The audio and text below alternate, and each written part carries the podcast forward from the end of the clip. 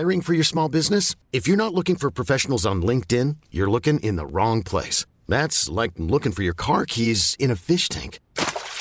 LinkedIn helps you hire professionals you can't find anywhere else, even those who aren't actively searching for a new job but might be open to the perfect role. In a given month, over 70% of LinkedIn users don't even visit other leading job sites. So start looking in the right place. With LinkedIn, you can hire professionals like a professional. Post your free job on linkedin.com slash achieve today. Many of us have those stubborn pounds that seem impossible to lose, no matter how good we eat or how hard we work out. My solution is PlushCare. PlushCare is a leading telehealth provider with doctors who are there for you day and night to partner with you in your weight loss journey. They can prescribe FDA-approved weight loss medications like Wagovi and Zepbound for those who qualify. Plus, they accept most insurance plans. To get started, visit plushcare.com slash weight loss. That's plushcare.com slash weight loss. Moi, j'aimerais dans l'idéal qu'on puisse tous être nous-mêmes sans avoir forcément à, correspondre à une idée, à une idée qui est déjà présentée dans notre société. Mais donc, ça, c'est dans une société idéale qui, qui, existe dans mes rêves beaucoup, et un jour, j'espère qu'elle existera dans la réalité. J'espère. Mais, euh, mais en attendant, je trouve que c'est très important d'avoir plein de mots. Je trouve que c'est très important de créer du vocabulaire, parce que ça aide énormément, ça donne une existence et une légitimité. Dans l'interview d'aujourd'hui, j'ai le plaisir de discuter avec Adèle, une personne non binaire de 22 ans qui se revendique d'extrême gauche et qui a pour objectif dans sa vie personnelle et politique de faire exister les communautés sous-représentées dans la société, de par le journalisme, mais aussi de par l'affirmation de sa propre identité. C'est une interview que nous avons pu enregistrer en face à face avec toutes les précautions de distanciation sociale nécessaires et quel plaisir d'enfin discuter en direct avec une invitée. J'espère que cet épisode vous plaira et vous fera réfléchir. C'est parti.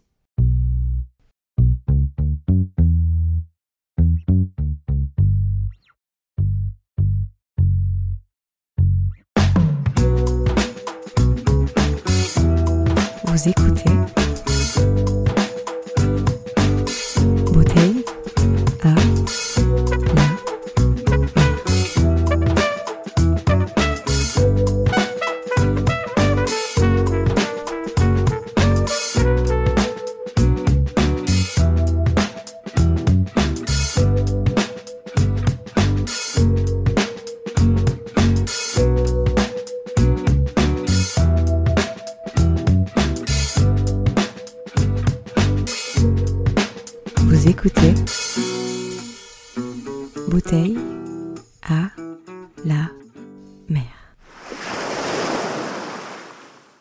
Eh bien, bonjour Adèle, merci d'avoir euh, répondu présente à mon invitation. Ça fait un moment qu'on était censé enregistrer cette interview.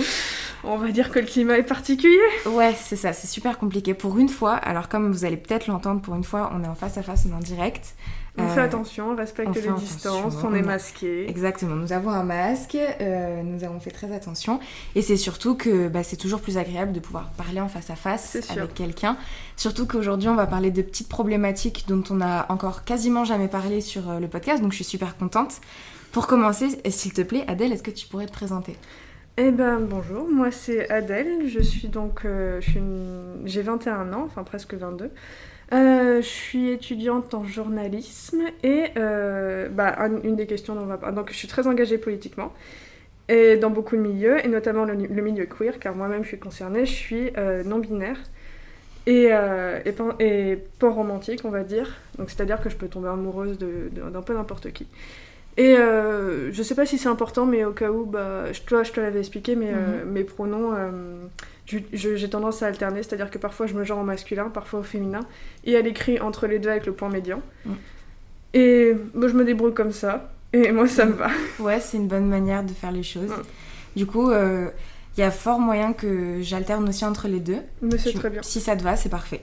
En vrai, je suis pas super exigeant avec ça, c'est-à-dire que si des gens euh, ont du mal et me genrent que d'une manière, Notamment, bah, comme j'ai été éduquée comme une, euh, comme une, comme une meuf, bah, j'ai un peu l'habitude des pronoms elle. C'est Ouais. pas ce, enfin, je suis pas forcément, je suis pas plus à l'aise avec elle qu'avec il. Je suis plus habituée à elle, donc ça me dérange pas qu'on l'utilise, mais euh, enfin voilà quoi. Super, parfait. Donc euh, le but, ça va être de parler de toi, ça va être de parler de ton enfance, de ton adolescence. Bah, c'est le but, donc c'est nickel.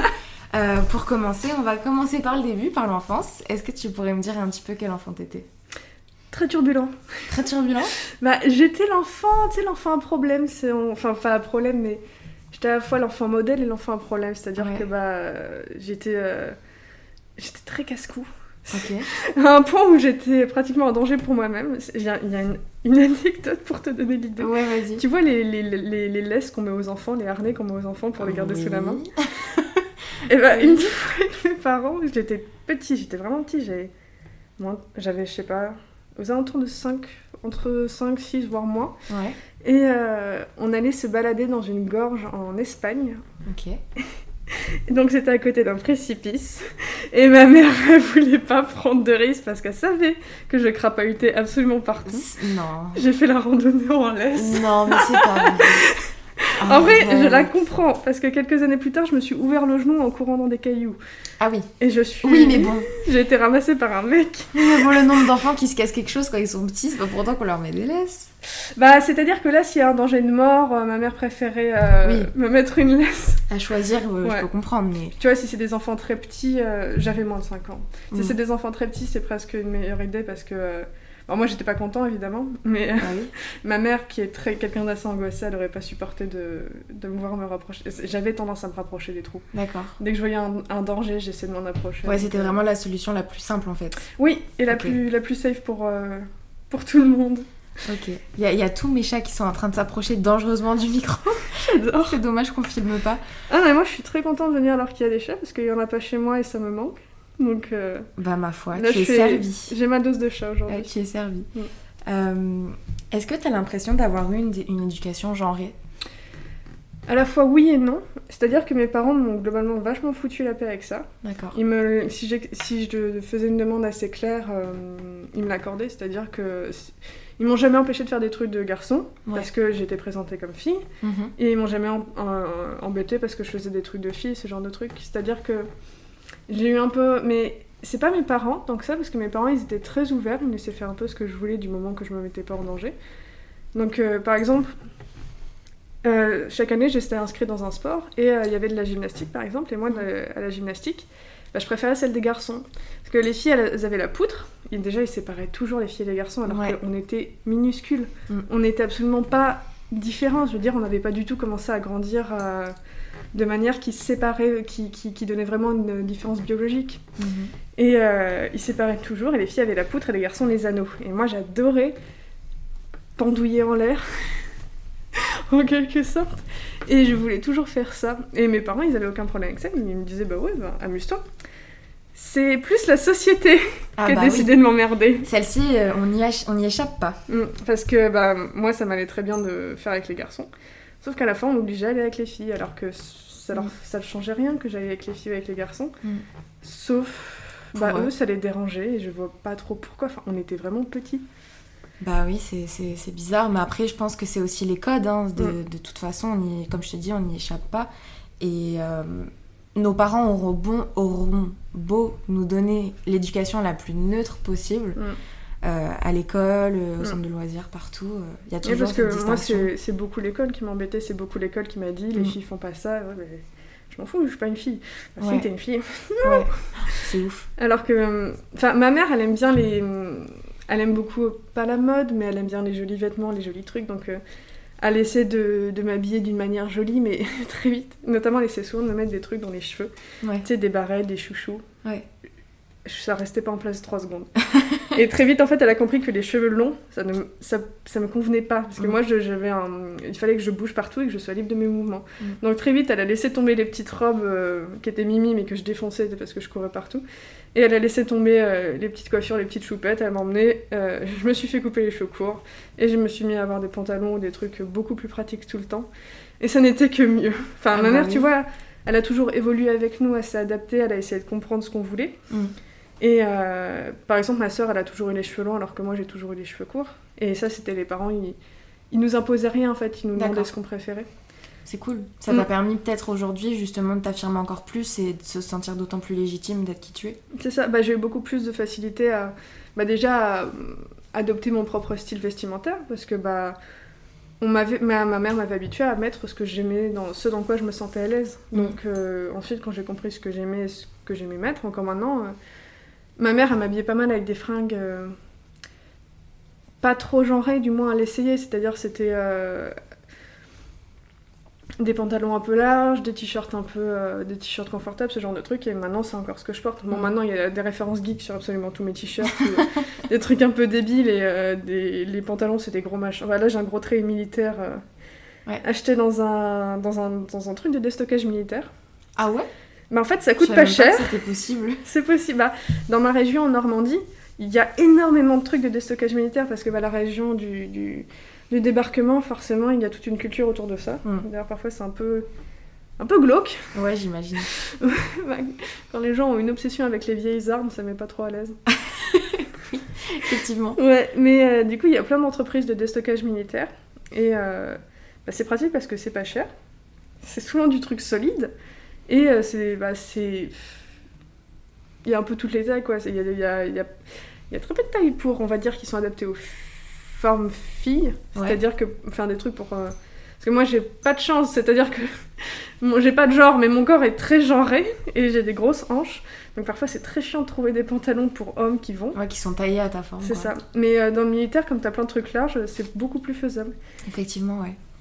Pour revenir un petit peu sur ton éducation, Mm. euh, est-ce que tu penses, alors c'est peut-être très maladroit dit, dit comme je l'ai écrit, je suis en train d'y penser, mais est-ce que tu penses que l'éducation que tu as eue, notamment de la part de tes parents, Mm. ça a influencé le fait que tu te considères non-binaire ou en tout cas que tu puisses l'assumer, euh, vu que je pense que tu l'as pas choisi Euh, Et est-ce que d'ailleurs tu pourrais définir ce que c'est pour Mm. euh, les personnes qui seraient pas familiers ou familières avec ça? Alors effectivement, je l'ai pas choisi et je pense pas qu'on pense pas qu'on soit très nombreux parce que choisir d'être un peu ostracisé, euh, Oui, c'est clair. c'est pas c'est pas c'est pas génial. Je souhaite pas ça à beaucoup de gens. Je souhaite ça à personne. Et euh, donc en fait, non binaire, c'est c'est à dire que on voit le genre de nos jours un peu le genre et le sexe comme euh, deux pôles. Mhm. Et euh, on va dire que la société actuelle a tendance à les séparer très, strict- très strictement. De fait, c'est pas ça. Le genre, c'est un spectre, le sexe aussi. C'est-à-dire que tu peux trouver plus d'un côté du spectre, plus de l'autre, tu peux être au milieu. Bref, tu peux te positionner un peu partout sur le spectre. Et euh, le spectre, qu'on va dire, qui va de masque, à- enfin de masculin à femme, féminin. Mhm. Et pour les personnes non binaires, pour ce qui est du spectre du genre, bah, soit on se retrouve un peu au milieu, soit on se retrouve en dehors, c'est-à-dire on se retrouve absolument pas sur ce spectre. Et moi, personnellement, je me retrouve pas sur ce spectre. C'est autre chose. Je suis. Bah, je te dis, souvent, quand, quand je ne connaissais pas encore les mots euh, non binaires, tout ça, je disais pas euh, je suis une fille, je suis un garçon, je disais bah non, je, suis, je suis Adèle, quoi, je suis Ouais. juste moi. Et est-ce que tu penses que ça... Moi, je me pose toujours la question et j'ai enfin la possibilité de la poser à quelqu'un de concerné, donc euh, j'espère que ce sera pas maladroit. Est-ce que tu penses que c'est une question de performance de genre, dans le sens où tu te reconnais pas dans la, dans la manière où sont présentés les genres Par exemple, euh, robe pour les filles, euh, Oui. tout ce genre de trucs, tu vois Ou est-ce que c'est biologique et c'est vraiment inhérent à qui tu es? Alors écoute, ensuite, il n'y a pas énormément de recherches qui sont. Enfin, de plus en plus, mais pas encore énormément. Mais le genre, c'est une construction sociale. C'est pour ça que je te pose la question. ouais. Donc, non, ça n'a pas à voir avec ma biologie, même si euh, il y a parfois des trucs, on va dire, dans ma manière de grandir, qui m'ont fait me demander si j'étais tout à fait une fille. Mhm. Euh, tu vois, avec les hormones, ça finit souvent. Enfin, il y a des trucs qui déconnent, et parfois, quand tu regardes les, quand tu regardes plutôt ce que la société te présente comme étant l'idéal féminin ou le, le, le féminin, tu te dis bah c'est pas moi. pas moi, ouais. Donc déjà, tu vois, il y a des petits trucs biologiques, tu dis, bah, j'ai pas l'impression d'être comme les autres. Ouais. Même si personne n'est comme les autres, tu vois. Mais euh, le genre, c'est vraiment une construction sociale. Donc euh, il y a le fait que oui, je me retrouve pas dans, dans les constructions sociales qui soient présentées, parce que pour moi, elles n'ont aucun sens. C'est-à-dire que c'est comme si on essayait de, de, de, de me dire, bah écoute, maintenant t'es un chameau. euh, Ouais, d'accord. J'aime beaucoup les chameaux. Mm. Il y a des trucs que je trouve cool, euh, que j'aime bien me comporter comme un chameau. mais je suis pas un chameau. J'adore cette analogie. L'analogie du chameau. Effectivement, tu n'es pas un chameau. Exact. Je comprends ce que tu veux dire. Donc c'est vraiment cette question du genre qui est créée du coup par la société. Donc Mm. nécessairement, c'est un lien avec la société. Et toi, t'es tout simplement quelqu'un, une personne neutre, et t'as pas envie de t'identifier à tel ou tel genre. Bah, c'est pas que j'ai pas envie, c'est que j'y arrive pas, c'est Oui, je, je, je peux pas. Et euh, c'est, je me retrouve pas dans, dans tout ce qui est présenté, donc euh, c'est vraiment, je suis ma propre personne, et en étant ma propre personne, bah, je me retrouve un peu à, à côté. Et est-ce que du coup le fait, j'imagine que oui, le fait que le mot non-binaire existe et que tu l'aies découvert, ça t'a permis de, comment dirais-je, de, de vraiment comprendre qui tu es? Parce que quand quelque chose n'est pas nommé, il n'existe pas finalement. Mais il y a de ça. C'est-à-dire que moi, dans l'idéal, j'aimerais que on puisse abolir la, la, la, la, notion de genre. Mhm. Parce que la, notion de genre dans la société actuelle, c'est juste des, euh, des contraintes. C'est-à-dire, on va te dire, une fille doit faire ça, un garçon doit faire ça, un gars n'a pas le droit de pleurer, une fille doit être sensible et mignonne, ce, genre de trucs. Et mhm. euh, bah, je veux dire que c'est un peu chiant parce que quoi qu'il arrive, il y a des gens qui se retrouvent très bien là-dedans, tant mieux pour eux, mais on n'a pas forcément besoin qu'on leur dise. Mhm. Et puis pour tous les gens qui en souffrent, ce serait bien qu'on arrête ça. Donc moi, j'aimerais dans l'idéal qu'on puisse tous être nous-mêmes sans avoir forcément à à correspondre à une idée, à une idée qui est déjà présentée dans notre société. Mais donc, ça, c'est dans une société idéale qui, qui, existe dans mes rêves beaucoup, et un jour, j'espère qu'elle existera dans la réalité. J'espère. Mais, euh, mais en attendant, je trouve que c'est très important d'avoir plein de mots. Je trouve que c'est très important de créer du vocabulaire, euh, parce que ça aide énormément, ça donne une existence et une légitimité. Complètement, ouais. C'est-à-dire que c'est... Enfin, dire je suis Adèle et dire je suis non-binaire, pour moi, c'est dire la même chose. Mais c'est vrai que pour les gens, les gens vont beaucoup mieux comprendre si je dis je suis Adèle, virgule, non-binaire. Complètement, ouais. Parce que c'est vrai que déjà, Adèle, c'est un prénom qui est marqué féminin. C'est vrai. Il me semble. c'est pas un prénom mixte. À mes yeux, maintenant, il est marqué ni l'un ni l'autre, mais c'est vraiment parce que c'est aussi ta personne, mais. Euh, mm. C'est pour ça que d'ailleurs, euh, été étonnée au début quand tu m'as dit je m'appelle Adèle, je suis non-binaire, parce que je me serais attendue tu vois, avoir à quelqu'un en face de moi qui a un prénom mixte mm. Et eh bah, ben, en fait, ça, c'est une autre question. C'est-à-dire qu'il euh, y en a beaucoup, ils changent de prénom pour, euh, pour, on va dire, pouvoir se construire une nouvelle identité parce que souvent, leur prénom est associé à leur ancienne identité et c'est très dur à porter. Mm. Et euh, ils ont besoin de se reconstruire ou de plutôt de se construire, de se comprendre à travers une autre, un autre prénom pour qui va affirmer leur identité. Mais moi, j'ai de la chance, c'est vraiment de la chance, et que de, déjà, bah, j'aime le prénom que mes parents m'ont donné, j'aime mes parents. Et surtout, Adèle, pour moi, j'ai appris à, connaître le prénom, dans le sens où j'ai fini par comprendre en quoi il me plaisait. Au début, je l'aimais pas, je voulais le changer.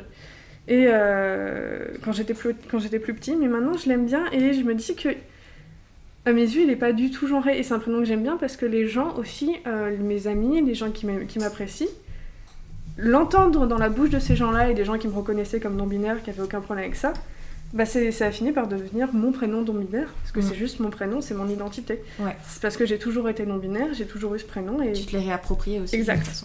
Et puis, dans l'idéal, moi, le Adèle, j'aimerais bien enlever le E à la fin. Ouais. Ça me permettrait d'enlever l'accent, je déteste mon accent. L'accent dans mon prénom, l'accent, je sais même plus si c'est aigu, si c'est grave. Je, crois que, c'est grave. Ouais. Je déteste cet accent. Donc j'aimerais enlever le E. Déjà, ça enlèverait tout le côté. Euh, bah, sans le E, ça fait moins. alors tu mets un point au milieu. C'est Entre le et le E. Adèle.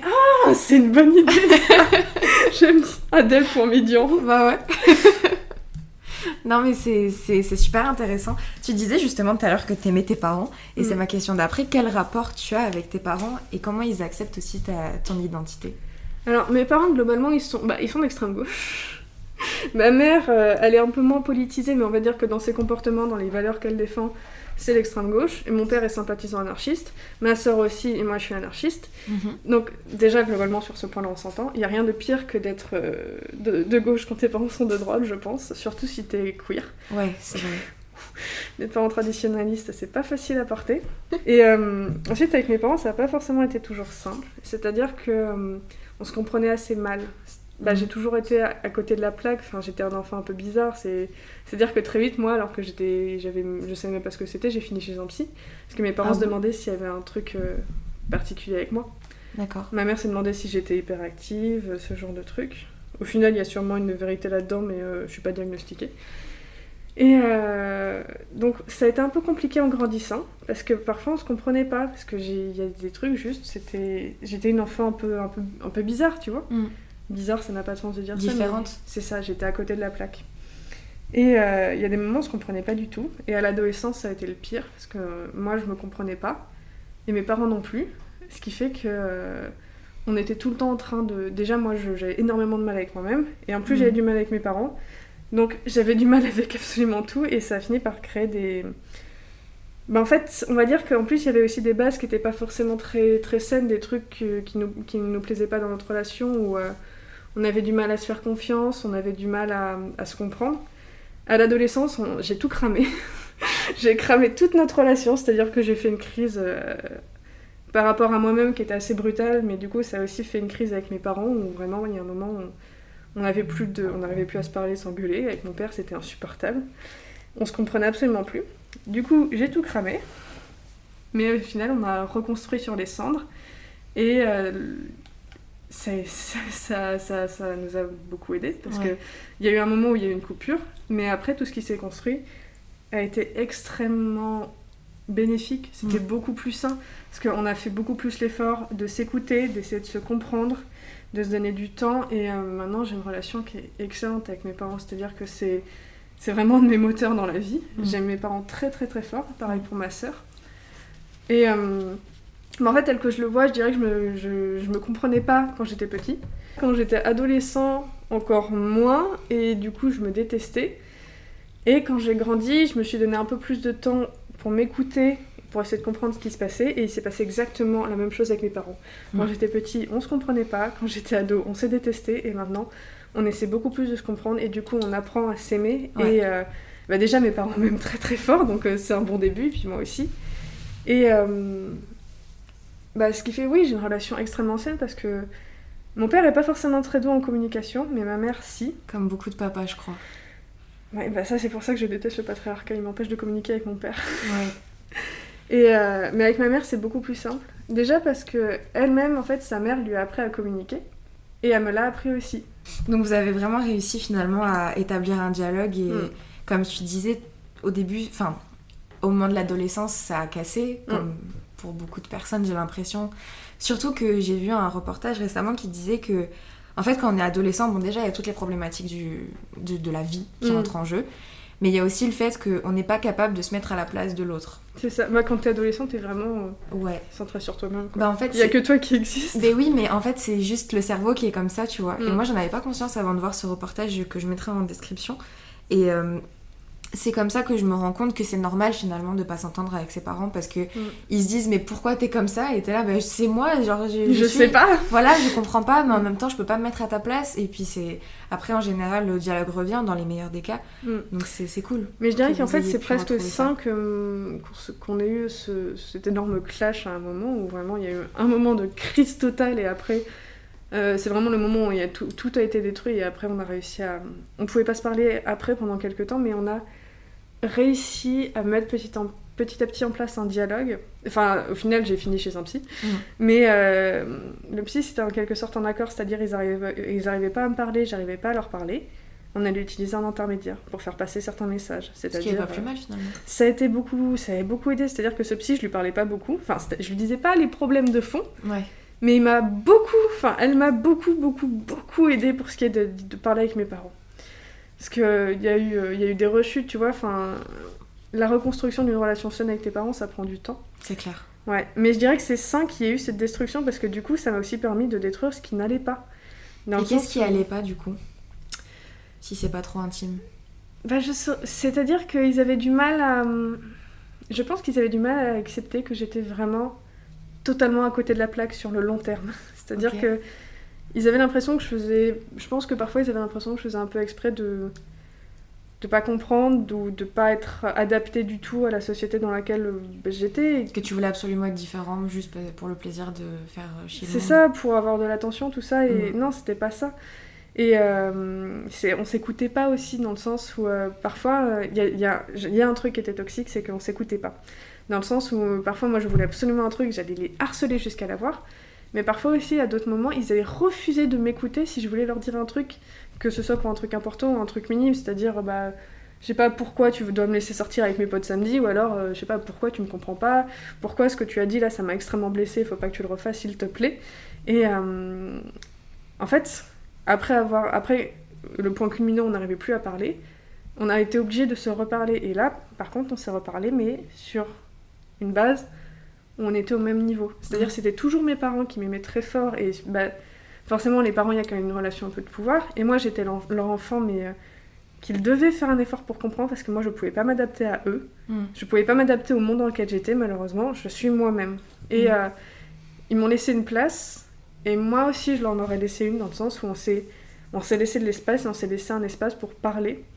Et maintenant, on arrive beaucoup plus à parler dans le sens où euh, ma mère, c'est vraiment mon, c'est ma confidente quoi. Ça, quand il y a un truc qui va pas, c'est la première personne vers, laquelle je vais. Et euh, maintenant, on s'écoute vraiment. C'est-à-dire que, bah, un truc très simple, c'est Mon père, c'est très compliqué de lui faire euh, comprendre certaines choses parce qu'il a, il a beaucoup de mal à communiquer. Ça vient de son éducation aussi. Ouais. Et son éducation notamment en tant qu'homme. Mm. Et, euh, et un jour, on s'est disputé. Enfin, non, c'est pas qu'on s'est disputé, c'était le jour de mon anniversaire, le jour de mes 17 ans. Et il s'est mis à parler politique avec mon grand-père. Aïe aïe aïe. La mauvaise idée. C'était au moment de l'affaire Fillon. Ah, excellent. Donc, euh, et moi, ça me gonflait parce que j'aimais beaucoup mon, grand, mon grand-père. Bon, euh, évidemment, on n'avait pas tout à fait les mêmes avis politiques. Ouais. Il n'était pas, il était pas fioniste, mais euh, il y a eu des trucs, ils se sont mal compris sur un truc, ils ont commencé à s'engueuler. Et comme c'était mon anniversaire, j'ai fait, vous pouvez pas arrêter. Ah ouais, c'est. Parce que là, j'ai un peu envie de profiter. Et euh, au final, j'ai fini par m'énerver sur mon père, qui s'est encore plus énervé contre moi, et je me suis barrée. Mm. Et quelques jours plus tard, en fait, je suis allée le voir et je lui ai expliqué pourquoi ça n'allait pas ce qu'il avait fait, et pourquoi je lui en voulais, parce qu'il avait été injuste. C'est-à-dire que il avait euh, balayé ma parole comme si elle, n'était pas importante. Mhm. Euh, et je lui ai expliqué, mais pour moi, c'était important. C'était c'était censé être une journée où, quand même, j'avais euh, mon mot à dire. Et il m'a pas écouté. Et bah là, je l'ai forcé à m'écouter. Je lui ai expliqué pourquoi ça n'allait pas. Et au début, il voulait pas comprendre. Puis, mon père se braque. C'est son premier réflexe. Puis après, il a eu un peu de temps pour réfléchir. Et il est venu me demander pardon. Et là, j'ai compris la force de la communication. Complètement, ouais. Parce que j'ai- été capable d'expliquer à mon père que ça n'allait pas. Il a été capable de comprendre. C'est ouf. Bah, c'est c'est à ce moment-là que tu vois l'évolution très claire. À 17 ans, on avait encore, euh, à mes 17 ans, on avait encore certains trucs euh, qui bloquaient. Mm. Mais là, j'avais été capable de, de dire à mon père ce que tu as fait, ça n'allait pas. Et mon père était capable de dire effectivement, ça n'allait pas, je suis désolée, j'ai dépassé les. J'aurais dû faire attention à ce que toi tu, tu pensais et comment tu le voulais. C'est-à-dire que il s'agit en fait de faire attention aux sentiments les uns des autres. Complètement. C'est-à-dire ne pas dire des trucs qui font du. Enfin. Ne pas dire des trucs qui vont juste faire du mal si tu peux les éviter, quoi. Juste respecter l'identité de l'autre. Ouais. Et euh, son, son espace, en quelque sorte. Complètement. Et sa sensibilité, tout ça. C'est ça. Et aussi marrant sa que- manière d'être, parce qu'on a tous des manières très différentes de. Bah, c'est ça en fait qui crée un problème, c'est qu'on se, on se comportait de manière très différente. Et autant je, me, je comprends mieux ma mère parce qu'on on se comporte plus de la même manière, autant avec mon père parfois c'est compliqué. Mm. Et pareil pour avec ma soeur, ma soeur qui se comporte un peu plus que mon père parfois. Et euh, mais une fois qu'on a compris ça et qu'en fait on autorisait, enfin qu'on a compris dans le sens qu'on autorisait, c'est-à-dire bah, qu'on faisait la chose à faire, c'est-à-dire respecter que l'autre ne soit pas nous, Oui. que l'autre soit infiniment autre et ne- Mhm. Qu'on arrête d'essayer de forcer sur l'autre un comportement que nous on reconnaissait, que nous on comprenait, bah d'un seul coup tu comprends beaucoup mieux. Et euh, surtout bah tu, tu, tu crées des relations beaucoup plus saines parce que tu arrêtes de forcer un truc et euh, c'est ça, tu laisses de l'espace à l'autre. On va parler un peu de ton adolescence et j'aimerais beaucoup te demander surtout comment t'as vécu ton rapport au corps quand t'étais adolescent. Ouais, j'imagine comment ça s'est passé pour toi et même l'adolescence de manière générale? L'adolescence s'est très mal passée. Alors c'est là que j'ai rencontré les plus parmi les plus grands et les meilleurs potes que je me suis jamais fait, qui- avec qui je suis encore en contact maintenant. Ah, c'est cool ça. Oui, et euh, c'est-à-dire, mais euh, comme à l'adolescence c'est centré sur toi-même et que parfois t'es, enfin à l'adolescence j'ai eu des périodes où j'étais vraiment insupportable. Et j'ai été insupportable notamment envers une des personnes qui est aujourd'hui une de mes meilleures amies. Et à chaque fois que j'y repense, je lui demande pardon. Parce que c'était une époque où nous, on était un peu le groupe des différents. On Ouais. était les parias. Parce que personne ne comprenait, on comprenait pas nous-mêmes, mais on affichait différent. Mm. C'est-à-dire que moi, je savais déjà que j'étais pas que j'étais pas totalement une fille. Je savais pas que j'étais non binaire, mais je savais que j'étais pas une fille. Je savais que j'étais pas non plus un garçon. Mais on voulait forcer sur moi le fait d'être une fille. Et, euh, ça faisait réagir parfois un peu, bru- un peu brutalement. Puis on n'était pas, on était dans un, c'était vraiment le groupe des petits, dif- des différents quoi. Il y en a toujours un comme ça dans la classe, deux trois qui ont un style un peu particulier, qui dit à quoi ils jouent. Non non, laisse tomber, ils sont aussi perdus que toi. hein. C'est juste qu'eux, ils arrivent pas. Ils ont besoin de s'exprimer autrement. Ouais. Et euh, On est tous un peu dans le même panier à cette période. Je pense. bah, on est tous dans un panier, on se fait du mal les uns les autres.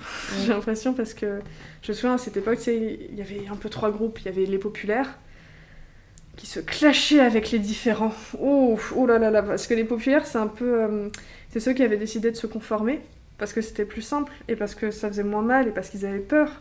Et je les comprends parfaitement. Mais du coup, ils pouvaient pas blairer les différents qui, eux, s'affirmaient vraiment beaucoup trop. S'affirmaient en, en, exa- en exacerbant parce que c'était un moyen pour eux d'exister. Et, euh, et les différents n'aimaient pas les populaires parce que pour eux, ils étaient conformes. Donc ces deux-là entraient en clash. Et, on- il y avait des- et comme les populaires étaient plus nombreux, il y a eu des périodes de harcèlement qui étaient assez, assez lamentables. Ah ouais. Parce qu'on était juste insupportables les uns avec les autres, on Mm. était mauvais. C'est bah oui, mais c'est le problème aussi de l'adolescence, hein, c'est que Mm. on a tous envie de s'affirmer, on sait pas trop comment le faire, et puis euh, on se rend pas compte Mm. du mal qu'on peut faire aussi. Bah, c'est surtout parfois on est tellement mal dans nos corps, on est tellement mal en nous, euh, que déjà on se fait du mal à nous-mêmes, et en se faisant du mal à nous-mêmes, parfois aussi on devient mauvais avec les autres. Oui. C'est-à-dire que moi, c'est ce que j'ai fait à un moment, ça n'a pas duré longtemps, et c'était avec cette meilleure amie dont je te parle. Mais j'étais tellement mal dans mon corps que je devenais agressif avec tout le monde, et notamment avec les profs. Je me C'était trop drôle. J'ai lancé un regard à une prof qui me parlait, et juste un regard. J'ai fini chez l'infirmière qui me demandait euh, On m'a dit que tu avais un regard très agressif, Adèle. J'aimerais qu'on en parle. J'étais là- J'ai juste regardé. Mais. On elle se avait- rend pas compte en plus des regards qu'on peut c'est ça, mais elle avait raison, j'étais très très sur la défensive parce Mm. que tout m'agressait. Mm. Tout m'agressait parce que je me sentais à ma place nulle part. Et on me le rappelait sans cesse que j'étais pas à ma place. Ouais. Et quoi que je fasse, quoi que quel que soit le truc que je fasse, euh, que je faisais à l'époque, je le faisais pas comme il fallait, ça n'allait pas. Donc euh, j'étais mal dans mon corps, j'étais mal dans la vie, j'étais mal dans la société, j'étais mal au collège. Et euh, il y avait peu d'endroits où je me retrouvais. Évidemment, après, tu vois, ça, c'est- j'étais mal chez moi, donc euh, je pouvais échapper à aucun moment euh, au truc qui n'allait pas. Mm. Et, et puis aussi, bah, là, pour revenir à la question du corps, là, ça n'allait pas du tout. C'est pareil, dans le sens où j'ai grandi en avance. Et euh, c'était pas cool. Au début, c'était marrant quand t'as un dessin avant tout le monde. euh, Au début, c'est marrant quand tu es plus grand que les autres, beaucoup plus grand. Puis très vite, ça l'est plus. Notamment Mm. quand t'as tes règles à 11 ans. Mm. Là, c'est plus drôle du tout. Ouais. Surtout quand toi, du coup, on te met. Il n'y a rien de pire que cette phrase. Quand t'as tes règles, là, bah, ça y est, t'es une femme. Ah oui. Dieu merci, ma mère me l'a jamais sorti. Et Il y a même. aussi la, la tradition, euh, je ne sais plus où, donc je ne vais pas don- donner d'ethnicité parce que je m'en souviens pas, mais de donner une claque à sa fille. Oui, et il y a. Je sais plus si c'est. en- Il y, a, a aussi une autre tradition. Je, me- je peux pas dire non plus, mais je. Enfin, sa fille, euh, la personne qui a ses règles. je Oui, c'est ça. Mais voilà. C'est- Il y a une autre tradition où ils vont enfermer euh, la personne ayant ses règles dans une hutte. le Oui, temps qu'elle ait ses règles. Parce qu'elle est, elle est sale, elle elle, est est sale. impure. La personne est sale. Ouais, les règles, ça commence à bouger, mais ça reste quand même euh, Mm. un gros sujet. Puis voilà, moi j'étais la, j'étais le- la seule à avoir euh, mes règles dans la cour de récré en primaire. Mm. C'était de la merde. Et les gens ont fini par. Enfin, je comprends pas, je comprends pas comment ça fonctionnait. On a fini par me shamer pour ça, dans le sens où. euh, Adèle, elle a ses règles Ouais, Tu vas les avoir dans deux ans ouais, mais Pourquoi tu m'emmerdes? Et euh, ça n'a la fait. différence. C'est ça. Et ça n'a fait que en s'empirer parce que. Aussi, je sais pas, mon corps, il a décidé de faire des trucs bizarres. C'est-à-dire que. Bah, déjà, moi, j'ai eu des formes avant tout le monde. Donc ça, Mhm. c'était très chiant. J'ai toujours tout fait pour les cacher parce que je les aimais pas plus que ça. Et parce que j'étais plus confortable dans les fringues trop larges. Mais c'est très chiant quand ton corps grandit plus vite que ta tête. Ce qui est Parce souvent que t'avais cas. une tête de bébé et un corps de femme. Non, non, dans ta tête plutôt. Ah, ah, Dans ma tête, je- j'étais. Je, je voulais garder mon corps euh, non genré. Ouais. Tu sais, j'avais pas de seins. T'as fait de la dysphorie un peu? Ouf, j'en ai toujours. Ok. Très souvent, quand je vois mes seins, je me dis que j'aimerais bien les retirer. Mm. Et tu vois, j'en ai très peu des seins, et heureusement Parce que si, si j'avais eu des gros seins, ça aurait été horrible. Déjà, j'aurais mal au dos, et surtout mes niveaux de dysphorie, mais ça aurait été Mm. horrible. Parce que quelque chose qui te rappelle sans cesse que la société te perçoit d'une telle manière, et surtout c'est encombrant, ça sert à rien. Enfin, moi, j'aime j'aime pas les, les aspects trop genrés de mon corps. Et, euh, et j'aime pas en fait le fait qu'on décide que ce soit genré. Mhm. C'est-à-dire que sur certains points, mon corps il est, il est très féminin. C'est même. Enfin. Tu vois les statues euh, grecques, notamment les statues des, des, des femmes, Ouais, euh, genre Artémis, Aphrodite, les Mhm. trois grâces bah, J'ai un peu un corps comme ça, dans le sens où petite poitrine, taille très très fine, grosse hanche, grosse fesse, gros cul. Ce qui serait un, un goal pour plein de personnes. Et moi, je peux pas le blairer. Mais dans le sens où. euh, C'est-à-dire que mon corps, il est particulier, dans le sens c'est un, un- peu un critère. Enfin, il correspond plus à un critère de beauté d'un autre âge. Ouais. Mais. Ou d'une euh, autre société. c'est ça. Mais moi, j'aurais voulu qu'il reste non-genré, qu'il reste plat un peu partout. Mm. Enfin, moi, dans l'idéal, j'ai le sexe des anges. C'est-à-dire Oh, j'ai- pas de sexe. J'aimerais ne pas avoir de sexe, ne pas avoir de. J'ai pas de genre, j'aimerais ne pas avoir de sexe. Mais c'est- intéressant que tu dises ça parce que c'est vrai qu'on n'y pense pas forcément et, et même si on dit souvent euh, il existe euh, des vulves d'hommes par exemple et des pénis de femmes Et Ça il reste- existe même des choses qui sont ni l'un ni l'autre. Pour les Exactement. personnes intersexes, complètement et on peut dire aussi il y a des seins d'hommes sûr. pour les hommes trans Mais c'est vrai que, bon, ça reste quand même perçu par le monde extérieur euh, Ouais. Comme quelque chose de très genré C'est ça. Et puis il y a parfois juste aussi, c'est pas le corps que tu veux. aussi. Dans le sens où même en dehors du fait qu'on projette, euh, c'est-à-dire moi je me sentirais mieux, je, je pense, si j'ai juste pas de poitrine. Ouais, de et la dysphorie. C'est ça. Et puis même pas de sexe dans le sens où. Mais ça c'est aussi lié à ma sexualité, c'est-à-dire que moi la sexualité m'intéresse pas. Mm. Enfin j'ai pas, j'ai pratiquement pas de libido. Donc si je pouvais ne pas avoir tout ce qui est organe reproducteur, bah ça me plairait. Je suis pas sûre que ce soit possible pour l'instant. Non c'est impossible. Mais peut-être que, parce qu'aujourd'hui on, on fait des, comment on des vaginoplasties, je crois. Ouais. Enfin, plein d'opérations euh, pour euh, justement euh, changer de Mm. genre. Et qui sait, peut-être que d'ici quelques années, on pourra arriver aussi à des corps non genrés. Ouais, ce serait marrant. Mais je sais pas si j'ai forcément envie de faire de la, de la chirurgie. Oui, il faut passer du coup par ça, c'est sûr. Ouais. Puis le Mm. truc, c'est que la chirurgie de genre en France, waouh Enfin, tu dois passer chez des psys, tu dois prouver que tu n'es pas le genre auquel tu corresponds. Ouais. Mais ils prennent pas en compte les gens non-binaires. Donc moi, si je vais voir quelqu'un en disant, bah, je suis non-binaire, je me sentirais beaucoup mieux si j'avais pas de sein. Est-ce que l'État peut m'aider à... là-dedans? On va me dire, ah, nu. Ouais. Comment ça, tu n'es ni fille ni garçon, espèce d'atrocité? Qu'est-ce que tu veux? C'est vrai qu'on a Déjà que des, les des personnes- progrès à faire. C'est ça, déjà que les personnes trans s'en prennent plein la gueule. Mm. Mais euh, nous, enfin, déjà les personnes non binaires entrent sous la catégorie, euh, sous le, le terme euh, parapluie euh, trans, dans le sens où trans, si tu prends la définition comme tu ne corresponds pas au genre qu'on t'a attribué à la naissance. Ok. Et mais nous, c'est une situation un peu ambiguë, c'est-à-dire que il n'y a pas un modèle de corps dans lequel on va tout de suite se sentir mieux. Tu vois ce que je veux dire Mm. Donc, euh, c'est-à-dire que moi, ça me va, par exemple, de pas avoir euh, de pilosité faciale, de pas avoir certains trucs, euh, on va dire, qui sont plus euh, genre et mâle. Mhm. Mais il y a des trucs que j'ai qui sont genre et femelle qui me plaisent pas. Moi, j'aimerais vraiment avoir un corps non genre andro androgyne au possible. Ouais, je vois. Enfin, non, pas androgyne du coup, si. Moi, je comprends ce que tu veux dire. Oui, enfin non C'est- ça. Mais Ouais. Bah, c'est pas forcément faisable. Mais il y a aussi des trucs que j'aime bien dans mon corps, des trucs auxquels j'ai que j'ai enfin j'ai beaucoup j'ai dû beaucoup apprendre à aimer mon corps. Mm. Ça, ça a été un peu compliqué souvent. Enfin à l'adolescence c'était horrible parce qu'en plus bah t'avais le regard extérieur. C'est sûr. Et, euh, alors, euh, la comparaison et tout ce qui s'ensuit. Puis surtout comme euh, moi déjà j'ai grandi avant tout le monde et que j'étais à côté mais euh, et que surtout quand t'es adolescent t'attaques sur le physique, Mm. je me suis pris pas mal dans la gueule. Yes, un C'est ça. plaisir. Mm. Bah écoute, euh, c'est très intéressant comme thématique. je- J'espère que tu vas te sentir mieux à l'avenir. Mm. Peut-être qu'il y aura des moyens de le faire. Peut-être que tu vas juste finir par euh, apprendre à être euh, avec ton corps. Tiens et juste un dernier truc à propos du corps. Je pense que le pire la pire chose qu'il y avait au collège c'était la piscine. Oh mon dieu, la oui, piscine. tu vois, il suffit de le dire, t'as toutes les images en tête. Oh, quelle horreur. Moi, Déjà. pour le coup, tu vois, Mm. c'était. euh, bon, je suis une fille à 100%, mais c'était le truc de j'ai pas de sein, j'ai un ventre de bébé et je suis un bébé. J'ai pas mes règles- j'ai eu mes règles très tard pour le coup. Voilà. Et J'ai envie de te dire la chance, mais quand, quand t'es dans Bah, le, quand t'es, en fait, quand si t'es tu- dedans, c'est pas drôle. En fait, si tu veux, le problème c'est que du coup, moi j'avais vraiment l'impression d'être un bébé, Mm. tu vois, et de pas être femme parce que pour le coup, moi je suis complètement cis, tu vois, et c'est vrai que c'était assez, assez difficile de. Il aurait fallu qu'on échange, toi et moi. c'est ça. Non, mais c'est ouf, tu vois, c'est. De toute façon, on n'a jamais ce qu'on veut, j'ai l'impression. Non, non, non, non, non. Mais ouais, la piscine. euh, pff, Mais en primaire, il y avait beaucoup la- il y avait beaucoup plus de solidarité entre, entre filles, Mm. notamment dans les vestiaires. C'est-à-dire que moi, avec mon corps qui avançait plus vite que ceux des autres, bah ça faisait marrer, enfin ça nous faisait marrer dans le sens où on discutait, euh, le truc trop débile, on comparait la taille de nos seins, alors Ben, qu'on n'en avait pas. Mais oui, mais. Dans le sens où moi j'en avais plus que tout le monde, maintenant j'en ai moins que tout le monde et ça me va très bien. Mais euh, c'était très drôle, c'est on se regardait, ah ouais, tu grandis Puis après ça a commencé à changer. Ouais, après ça a changé. Après, t'as tout le monde qui juge.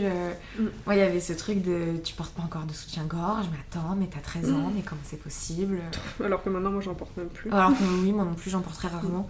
Mais euh, ouais. je me souviens aussi au collège, plusieurs fois on a eu des trucs où euh, on n'arrivait plus. Enfin, ça c'est pareil, c'est dans le sens où quand t'as un genre. euh, quand t'as pas de genre, c'est très dur d'aller dans des endroits qui sont très genrés. C'est-à-dire Mm. que je me sentais pas à ma place avec les autres filles. Mm. Je me sentais très très mal. Surtout aussi que c'était à l'époque où je commençais à me rendre compte que. Non, ça c'est pas vrai, je m'en étais rendu compte bien avant. Mais c'était à l'époque où je savais aussi que, bah, que j'aimais aussi les filles. Mhm. Donc tu te sens mal parce que. euh, tu te sens mal dans tous les cas parce que déjà t'as l'impression de pas être à ta place, t'as l'impression de, de, de voir des trucs, que de profiter. Je sais pas, parce que tu vois, on- quand t'es adolescent en même temps, on te dit que t'as pas le droit d'avoir une sexualité mais tu dois absolument en avoir une et tu te retrouves dans cette situation un peu ambiguë où tu sais pas trop quoi faire. Mm. Et on était plusieurs comme ça avec des potes où euh, aussi on était un peu les, les queers de la classe, c'est-à-dire que Notamment, on était plusieurs à être. euh, on se faisait insulter parce que parce qu'on était bi ou parce qu'ils disaient qu'on était green, ce genre de trucs. Et euh, au final, on, on trouve un moyen d'aller se changer ailleurs. Et c'est pour ça que j'aime bien l'idée qu'il y ait au moins quatre vestiaires. un pour ceux qui se. bah, un pour les meufs cis, un pour les mecs cis et ceux qui s'y sentent bien dans, dans ce genre de trucs. Et puis Mm. d'autres pour. Par exemple les non-binaires ou alors les personnes trans qui, qui sont plus à l'aise à changer. Enfin, Ou juste des vestiaires individuels. j'aurais aimé C'est quoi l'intérêt de se changer devant tout le monde? J'ai jamais compris. C'est vrai, Enfin, c'était horrible parce qu'ils c'est se rendaient, mais même. pas compte qu'au collège, en fait, les vestiaires c'était un cauchemar. Ben déjà, et oui, même le pour les meufs c'est qui s'y... Mais pour les meufs cis, hein, parce que Mais moi j'ai détesté les, Mais oui, les vestiaires. ton c'est- corps qui était. Mais nous, à la fin, en fait, on était quatre, quatre personnes, euh, dont. euh, Bah, moi j'étais la seule, j'étais la seule personne non binaire, mais euh, on, on était tous plus ou moins PD. C'est pas une insulte. hein. Non, bah, non, non, c'est de la réappropriation d'insultes à mon égard, donc euh, j'ai le droit. Complètement.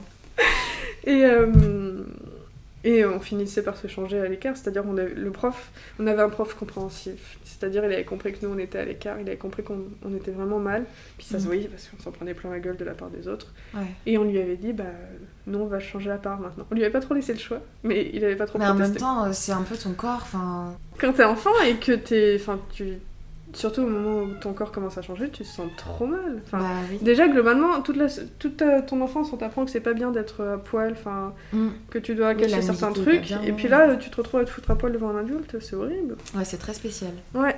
Ah non, mais la société, elle est, elle est complètement, Elle est com- complètement. complètement contradictoire. Elle va dire un truc et puis juste après, ah non, faut faire le contraire. Mais il t'avait dit, ouais, mais non, là c'est fait, j'ai changé d'avis. D'accord, donc on change ça aussi. Non On va avancer un petit peu. Oui. Euh, donc aujourd'hui, t'es quelqu'un de très politisé. Ouais. Tu l'as dit tout à l'heure. Tu fais partie d'un syndicat étudiant. Est-ce que t'en fais toujours partie? Ouais, alors euh, je suis pas. f- J'ai peut-être laissé. euh, pris un peu. Enfin, vu qu'on est toujours en distance, j'ai peut-être pris un peu de Ouais. distance parce que pour moi c'est un peu plus compliqué, mais euh, oui, globalement. Mais tu faisais partie, en tout cas, euh, Oui, part entière du syndicat solidaire, c'est ça? Solidaire étudiant. Voilà, à la fac de Paul Valéry à Montpellier. Euh, tu te revendiques d'ex- d'extrême gauche, comme tu l'as dit tout à l'heure. Mm. Euh, et tu Enfin, as... c'est pas que je me revendique, c'est que c'est là où je me retrouve le plus. Ok. C'est le milieu qui partage le plus Oui, c'est ce qui correspond le plus à, à ce que tu, à ce en quoi tu crois. Mm. Et euh, forcément, du coup, tu as à cœur de défendre, euh, entre guillemets, les minorités dans la société, même si j'aime pas trop ce terme, mais j'en ai pas... Bah, c'est surtout enfin, les minorités dans le sens où ceux qui sont très peu. Moi, j'appuierais plutôt ceux qui sont très peu représentés, ceux qu'on on a tendance à, à oublier ou à vouloir oublier. Ouais, exactement, c'est ça. Euh, bah, J'aimerais te demander pourquoi justement tu accordes autant d'importance à la vie politique et qu'est-ce que ça représente pour toi? Bah, déjà, ça me représente moi. Ouais. Parce que bah, j'ai, comme j'étais toujours à part, euh, j'ai fini. Bah, les gens m'oubliaient. Bah, c'est pas m'oublier, mais j'avais pas la place d'exister. Mm. Toute ma vie, en fait, j'ai dû me battre pour avoir la place d'être là, pour avoir. les- Je devais légitimer, légitimer mon existence et ma présence. Qu'est-ce que, enfin, on me disait toujours, mais qu'est-ce que tu fous là? Enfin, va là-bas. Oui, mais non, mais ça, c'est- c'est pas ma place. Bah, va là-bas, c'est pas ma place non plus. Et bah, tu vas nulle part. On n'a pas de place pour toi. Dégage. Ok. Ouais. ouais. Et surtout, en fait, il y a un moment, ça a été mes. Ma... Il y a moi, dans le sens où j'ai dû créer ma propre place, mais il y a aussi mes amis auxquels on laisse pas la place. C'est, c'est plus ça, en fait, qui m'a vraiment fait du mal. C'est de, de voir des amis, notamment des gens parfois qui étaient plus fragiles que moi, à qui on laissait pas la place d'exister, alors que moi, je voyais tout ce qu'elles avaient pour elles, ces personnes. Mm. Je voyais à quel point c'était des gens merveilleux, je voyais à quel point c'était des gens adorables, qui avaient du talent, pas forcément là où on voulait qu'elles en aient, mais qui étaient pleines de talent et on voulait pas le reconnaître. Et ça me mettait en rage Et je voulais qu'on leur laisse une place. Et au final, j'ai fini par me dire on peut pas leur laisser une place, mais je vais me battre pour qu'on les reconnaisse et qu'on leur fasse une place de Mm. force Mm. pour qu'on arrête de forcer sur nous, sur moi, mes proches, sur les gens que j'aime, et même sur les gens que je connais pas mais qui me ressemblent, sur des futurs moi qui pourraient exister, des, des- enfants qui, comme moi, pourraient grandir un peu comme moi.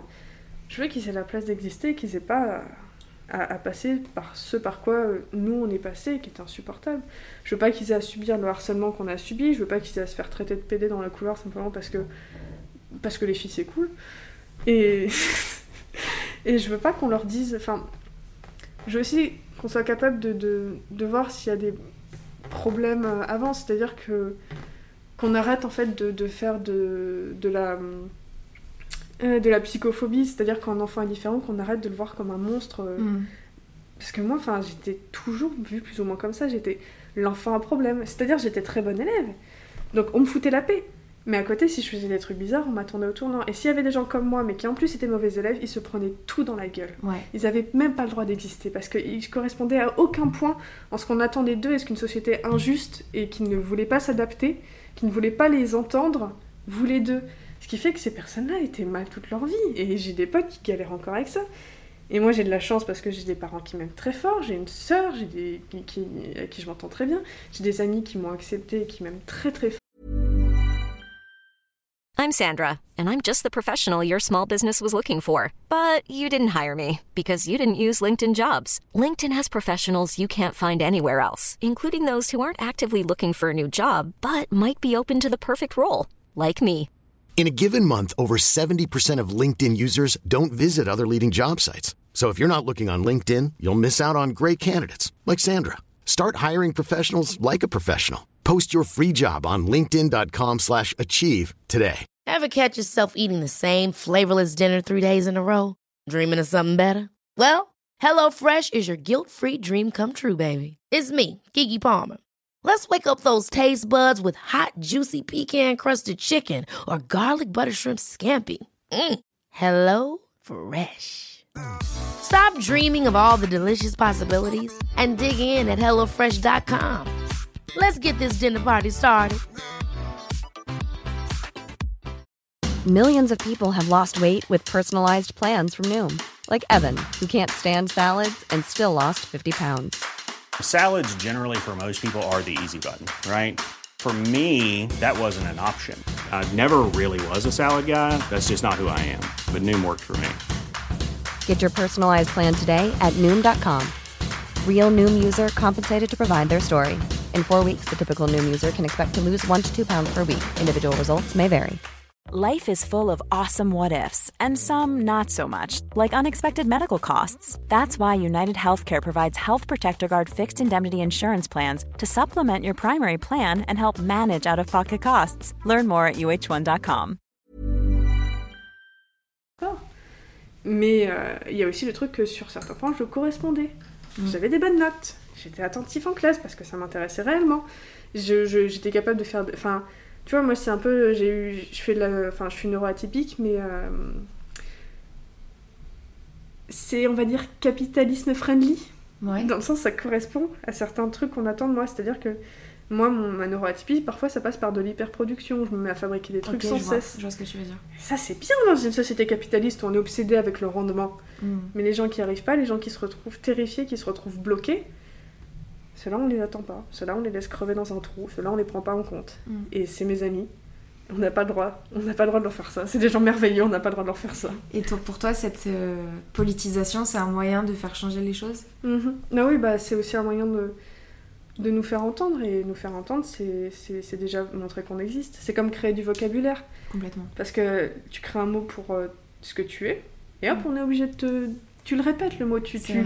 Tu, le, tu assommes les gens avec ce mot, tu les fais chier. C'est-à-dire que bah, c'est comme le mot trans aujourd'hui, c'est-à-dire que c'est un mot qu'on est en train de rendre mainstream, qu'on est en train Mhm. de, de rendre commun, Et c'est transgenre. plus juste transsexuel. C'est ça, qui ou était très, très travesti, qui est encore pire. Des mots. C'est plus euh, que des mots insultants. insultants. Exactement. Exactement. Maintenant, c'est des mots qu'on a décidé, qu'on a choisi. On leur dit, je ne suis pas ça, je suis ça. C'est-à-dire que, enfin, c'est comme les personnes. euh, Avant, on disait, les personnes neurotypiques, on disait juste qu'elles étaient folles. Et maintenant, Ouais. c'est- pas. Non, par exemple, je suis pas folle, j'ai une maladie mentale. Ça peut être de la schizophrénie, de la bipolarité, je suis peut-être autiste. Il y a plein de trucs. Et dire que c'est ni bien, ni, pas, ni bien, ni mauvais, ni quoi que ce soit, c'est. Et Ouais. arrêter d'essayer de le placer dans un cadre ou juste laissez-moi de la place. Ouais. J'ai pas. à- J'ai pas à m'adapter alors que je peux pas m'adapter. Dans le sens où. euh, Enfin, c'est ironique, c'est la société. tu- Elle a un message, enfin, surtout en France, je trouve ça horrible liberté, égalité, fraternité. Pourquoi tu trouves ça horrible? Bah, parce que ça... liberté, égalité, fraternité, c'est faux. Seulement, c'est liberté, égalité, fraternité seulement si tu corresponds à ce qu'on attend de toi. C'est. hum, En France, on accepte. Enfin, la, la France, pays des droits de l'homme, ouais, non. Elle ignore quand même beaucoup de gens. C'est-à-dire, euh, t'es migrant, t'as pas le droit d'être là. T'es trans, ou tu vas en chier, ma gueule. Enfin, mon grand, ma grande. Mm. T'es euh, t'es neuroatypique. Bah écoute, si t'es en couple avec quelqu'un qui gagne plus que toi, euh, tu vas devenir dépendant financièrement. Enfin, tu vois, c'est ça, c'est. Il y a une loi qui est en train d'être revue en ce moment même. euh, C'est l'allocation adulte handicapé. Et qui dit que si tu es handicapé, tu, peux recevoir une aide de l'État si tu n'arrives pas à travailler ou si tu arrives à travailler, mais pas, hum, pas, pas avec un cycle normal comme des personnes Mhm. atypiques pourraient. Ouais. Un cycle, on va dire. euh, ouais, bah pareil, comme l'entend une société capitaliste. Ouais. Et euh, sauf que cette aide, si tu as un partenaire qui gagne plus que toi ou qui dépasse un certain seuil, t'as plus le droit à cette aide. D'accord. tu te retrouves totalement dépendant, dépendante financièrement de ton conjoint, de ta conjointe. Même si vous êtes juste concubin. C'est, ça peut aller jusque là. Ça peut, ça- si Donc, tu quoi vis avec lui sur le long importe, terme, en fait. euh, c'est- ça. Mais en fait, quoi qu'il arrive, c'est juste Ouais, c'est juste Impossible. euh, trop bizarre. Et c'est horrible parce que déjà les personnes handicapées ne sont pas considérées, Ouais. sont plus euh, sujets et sujettes à des violences, Mm. et notamment des violences conjugales, sexuelles, ce genre de trucs. Mais alors, ouais. rendre ces personnes-là financièrement dépendantes de quelqu'un, la pire idée du monde Mm. Donc il y a, il y a eu une pétition qui a été faite. Euh, J'en avais parlé dans une chronique que j'avais faite sur Radio Campus, et euh, on a pu atteindre le nombre de signatures qu'il fallait pour que le Sénat soit obligé de revoir cette loi. Donc ça c'est très très très bien, et Mm. j'espère qu'on va aller dans ce sens-là. J'espère qu'on va pouvoir revoir cette loi à la con et qu'on va arrêter de, de, de faire croire que les handicapés n'existent pas. Oui, bah oui. Mais c'est vrai, en plus, ils sont pas du tout représentés dans la société. C'est ça, et c'est pour ça en fait, c'est pour ça que, que, que je suis politisée, c'est-à-dire que c'est pour porter ma voix, mais aussi la voix des gens qui ont pas à qui on laisse pas forcément d'espace, c'est occuper de l'espace, plus d'espace que nécessaire pour pouvoir en laisser aux autres. Mm. Et pour moi, la politique, c'est un peu ça, c'est-à-dire t'arrives en hurlant de toutes tes forces, tu dégages tout autour de toi, et puis une fois que t'as fait un peu de place, voici, voici les gens que vous devez prendre en compte. et je vais continuer à faire de bruit jusqu'à ce que ça se soit fait. Bah, t'as bien raison. Bah, j'espère, j'espère qu'au bout du compte, ça donnera quelque chose. Et... Enfin, je me pose pas tellement la question, j'essaie juste de faire ce qui, ce qui me semble De juste. toute façon, je pense que à ton échelle, tout ce que tu fais, ça aura forcément un poids. De toute façon. Mm. Juste Bah, le fait d'être qui tu es et c'est de l'assumer, tu vois, c'est Rien déjà que d'exister et d'occuper de l'espace, c'est un... En fait, c'est aussi pour ça que je suis politisée, c'est que par mon, exi- mon existence est politisée. Je- Si je veux exister, je suis obligée de le revendiquer. Mm. C'est pour ça, il y en a qui disent Ah, j'en ai marre, euh, les gays, les lesbiennes, là, on dirait qu'ils existent qu'à qu'à travers leur sexualité, ils passent leur temps à l'affirmer. Bah, mais quand on t'empêche d'exister, justement à cause de ça, oui, tu as tendance à revendiquer. Et quand tu le vis mal surtout. Parce que moi je connais des personnes euh, LGBTQ, etc. Je dis etc. parce Mm. qu'il y a tellement de lettres que je veux pas. euh, Genre euh, vraiment, je Il y a un surnom que je trouve génial, c'est la mafia de l'alphabet. Oui, j'en ai entendu, j'adore cette appellation. Parce que j'ai toujours peur d'oublier une lettre et en même temps je veux pas être, euh, comment dire, euh, euh, insultante ou quoi que ce soit, Mm. mais voilà. Toute cette communauté en tout cas, La communauté queer, moi je dis ça. voilà, c'est ça, c'est plus simple. Il y a des personnes qui euh, sont queer Mhm. et qui vivent bien avec sans pour autant avoir besoin de le représenter aussi. Mm. Tu vois. Mais c'est vrai que de pouvoir le faire malgré tout, si jamais tu souffres du fait justement de pas être représenté, Mm. c'est important. Et surtout quand on t'a obligé à le cacher toute ta vie, Aussi, quand on t'a ouais. empêché de le dire, Mm. ah, forcément t'as du temps à rattraper. hein. Ouais. Enfin, moi c'est ce que je vois, c'est-à-dire que maintenant, moi j'aime bien avoir des petits arcs-en-ciel partout. Déjà Oui, parce que j'aime bien j'aime la bien. couleur, mais c'est surtout qu'en fait mes couleurs, on m'a obligé à les cacher. Donc Mm. maintenant, bah, je les balance à la gueule de tout le monde. Parce que vous avez voulu que je, me, que je ferme ma gueule. Ah bah alors là. Et qu'est-ce que tu réponds aux gens qui disent euh, que la sexualité, ça devrait pas être euh, de l'ordre du public, mais Bah, que ça devrait être. Dans ces cas-là, qu'ils arrêtent de placarder des, des photos de mecs et de meufs à poil pour vendre du parfum. Merci. Je voulais que tu donnes cette réponse. Je vais pas te mentir. Non, mais c'est hallucinant, c'est-à-dire on est dans une société qui est hyper sexualisée. Vraiment, mais obsédée avec le cul. Mais avec le cul hétéronormé, euh, une mec, euh, une mec, un mec, une meuf, Ouais. et la meuf doit être soumise au mec, avec un mec qui est bien musclé et une meuf qui est déjà imberbe, qui ressemble à une petite fille, on va pas se mentir. Ça, c'est un truc qui me perturbe. La société et le sexe comme elle nous présente, les femmes doivent ressembler à des petites filles. Ne pas être poilues, ne pas avoir trop de forme, mais en avoir quelques-unes quand même. Être soumise, pas trop ouvrir sa gueule, pas trop avoir d'avis. Dites-le si vous voulez baiser des petites filles. hein. Enfin, ça, ça sera beaucoup plus clair. On va, on va avoir beaucoup plus de facilité à montrer à quel point vous êtes fucked up si vous assumez tout simplement. De toute façon, je pense qu'il y a une certaine euh, pédocriminalité ambiante dans la société qui euh, est impunise et qui est aussi intériorisée. Mm. Euh, même si je pense qu'il y a pas mal de gens qui vont hérisser les poils à ce qu'on est en train de dire, malheureusement, c'est un peu vrai. Et Bah, j'essaierai de mettre hein. des vidéos d'ailleurs euh, de personnes qui parlent de ça euh, dans la description parce que je Mm. pense que si on n'est pas familiarisé avec ce genre de thématique, on peut vite se dire mais qu'est-ce qu'elle raconte Bah oui, c'est ça, C'est elle qui est très dérangée choquant. parce que moi je pense même pas à ça et tout. Sauf que si en fait, le- Mm. effectivement, le fait de d'aimer euh, les femmes imberbes, déjà, bon, c'est pas encore de femmes adultes. Mm. Et puis t'as toute une érotisation Des petites filles. Des petites filles. Mais oui, enfin, on sexualise à donf les enfants. Mm. Et c'est glauque. Enfin, rien qu'au collège, le fait qu'on n'autorise pas les meufs à porter des crop tops ou Oh à mon montrer leurs épaules, ça montre qu'on a un problème avec ça. C'est-à-dire, les filles n'ont pas le droit de s'habiller comme elles veulent. Mais imagine le scandale que ce serait si on disait juste à un mec au collège on, on voit tes mollets, t'as pas peur que les meufs se déconcentrent Euh, Excuse-moi, mais t'es- tu te comportes un peu comme une pute là. Non, Donc déjà, en plus d'être putophobe, c'est ultra sexiste. Ouais. Mais surtout, on n'a aucune idée de dire ça à un mec. Par contre, une meuf, on voit un bout d'épaule. Non, sorcière Ouais, ouais, c'est clair, c'est clair. Euh, D'ailleurs, euh, on parle de tout ça, mais t'as aussi pour projet d'être journaliste, Mm. si je me trompe pas.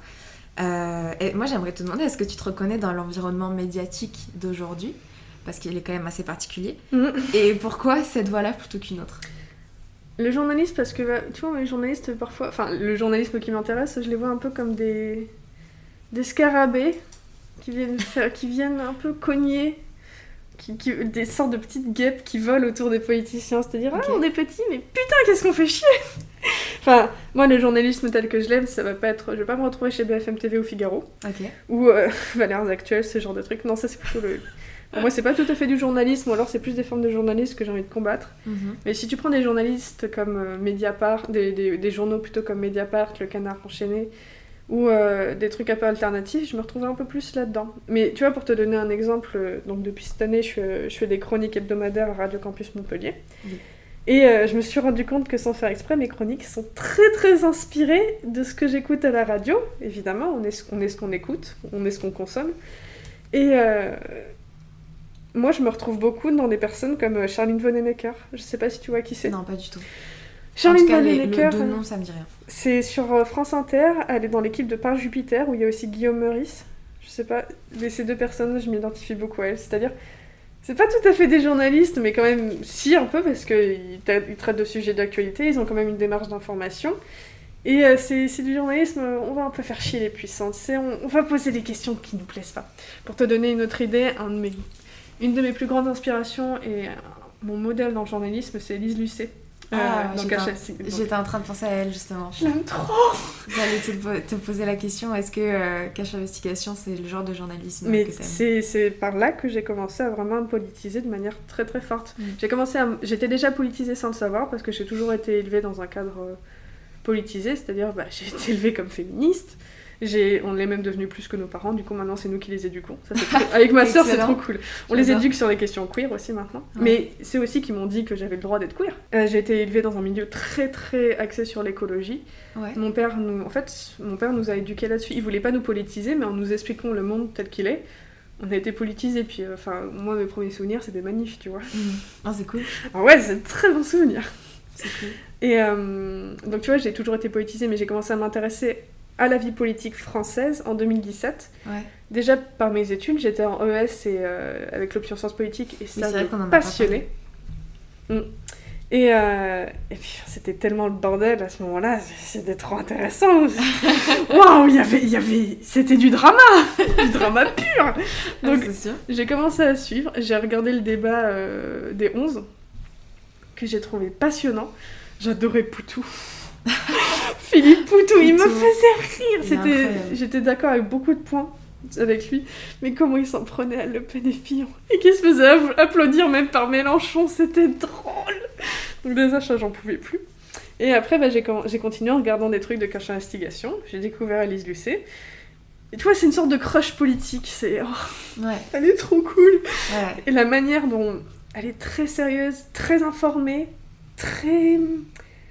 Ça, c'est un journalisme que j'aime. C'est sérieux, c'est informé, mais c'est aussi très. hum, Piquant. C'est piquant. C'est assez. Ils vont contre le pouvoir dans le sens où ils veulent remettre en cause un ordre, euh, un ordre établi. Ouais. Ils mettent euh, le gouvernement, ils mettent le pouvoir face à ses contradictions, à ses erreurs, Mm. à ses faux pas, à ses mensonges. Et ça, j'aime trop. Enfin, et en plus, c'est des sujets qui sont très souvent passionnants et qui te permettent de t'informer. Mais est-ce que c'est pas aussi le problème du pouvoir tout court? Parce que je me dis, en vrai, honnêtement, tu vois, Mm. même la personne la plus de gauche possible, la plus euh, euh, tolérante possible, ce que Mm. tu veux, à partir du moment où tu as du pouvoir et où tu as de l'argent et tu as tout ce que tu peux imaginer aux plus hautes sphères Mm. de l'Élysée, par exemple, Mm. est-ce qu'on n'est pas tous potentiellement corrompus au bout d'un moment? Ça, c'est une excellente question. Et si je me pose la question, c'est-à-dire que moi, un des trucs qui me ferait le plus mal, c'est si une affaire horrible, se- si on révélait un truc sur Elise Lucet. Dans le sens où euh, Bah. là, tu découvres qu'elle aussi a détourné du fric. Vaut mieux pas pour elle. Vaut mieux pas pour elle, mais Parce parce que que, coup, elle là, du coup, sa parole n'aurait plus aucune valeur. Exactement. Ensuite, moi, ça me ferait du mal parce que c'est quand même une personne que j'admire. Mm. Mais en même temps, je me dis, vu les sphères qu'elle fréquente, je peux pas m'empêcher d'avoir un peu une forme de méfiance. Ouais. Mais c'est-à-dire que moi, je vois la manière dont je grandis, c'est-à-dire que je viens quand même d'un- d'un milieu privilégié. J'ai des, j'ai des privilèges, c'est-à-dire bah, déjà, je suis blanc comme un cul. Et ça, c'est un privilège. Parce que bah, j'ai- jamais, subi de viol- jamais, j'ai jamais subi de violence euh, raciste. Ouais. Euh, j'ai évité beaucoup de violences homophobes, que j'aurais pu avoir bien pire, honnêtement. Ça, de mon côté, ça va. J'ai évité beaucoup de violences. Donc, à partir du moment où tu viens d'un milieu privilégié, c'est facile d'oublier les personnes qui n'ont pas eu ces privilèges. C'est facile de se dire, oh, bah, moi j'ai réussi, les autres peuvent aussi. Exactement. Mais ce, qui me- ce que je me dis, c'est qu'en fait, il faut toujours être en contact. Il faut toujours écouter les personnes qui n'ont pas eu la même vie que toi et souvent les personnes qui ont eu Mm. des problèmes que toi tu n'as pas subis et mettre leurs paroles en avant. Complètement. Et c'est ça que je me dis, pour moi, le pouvoir, c'est quand tu me prends, tu te mets à prendre en compte que ta parole est celle de ton groupe. Mm. Et c'est pour ça que moi, le pouvoir qui enfin, le, le pouvoir qui m'intéresse dans le sens que je voudrais faire, dans... ce qui m'intéresse réellement dans le journalisme, c'est de pouvoir donner la voix à d'autres que moi.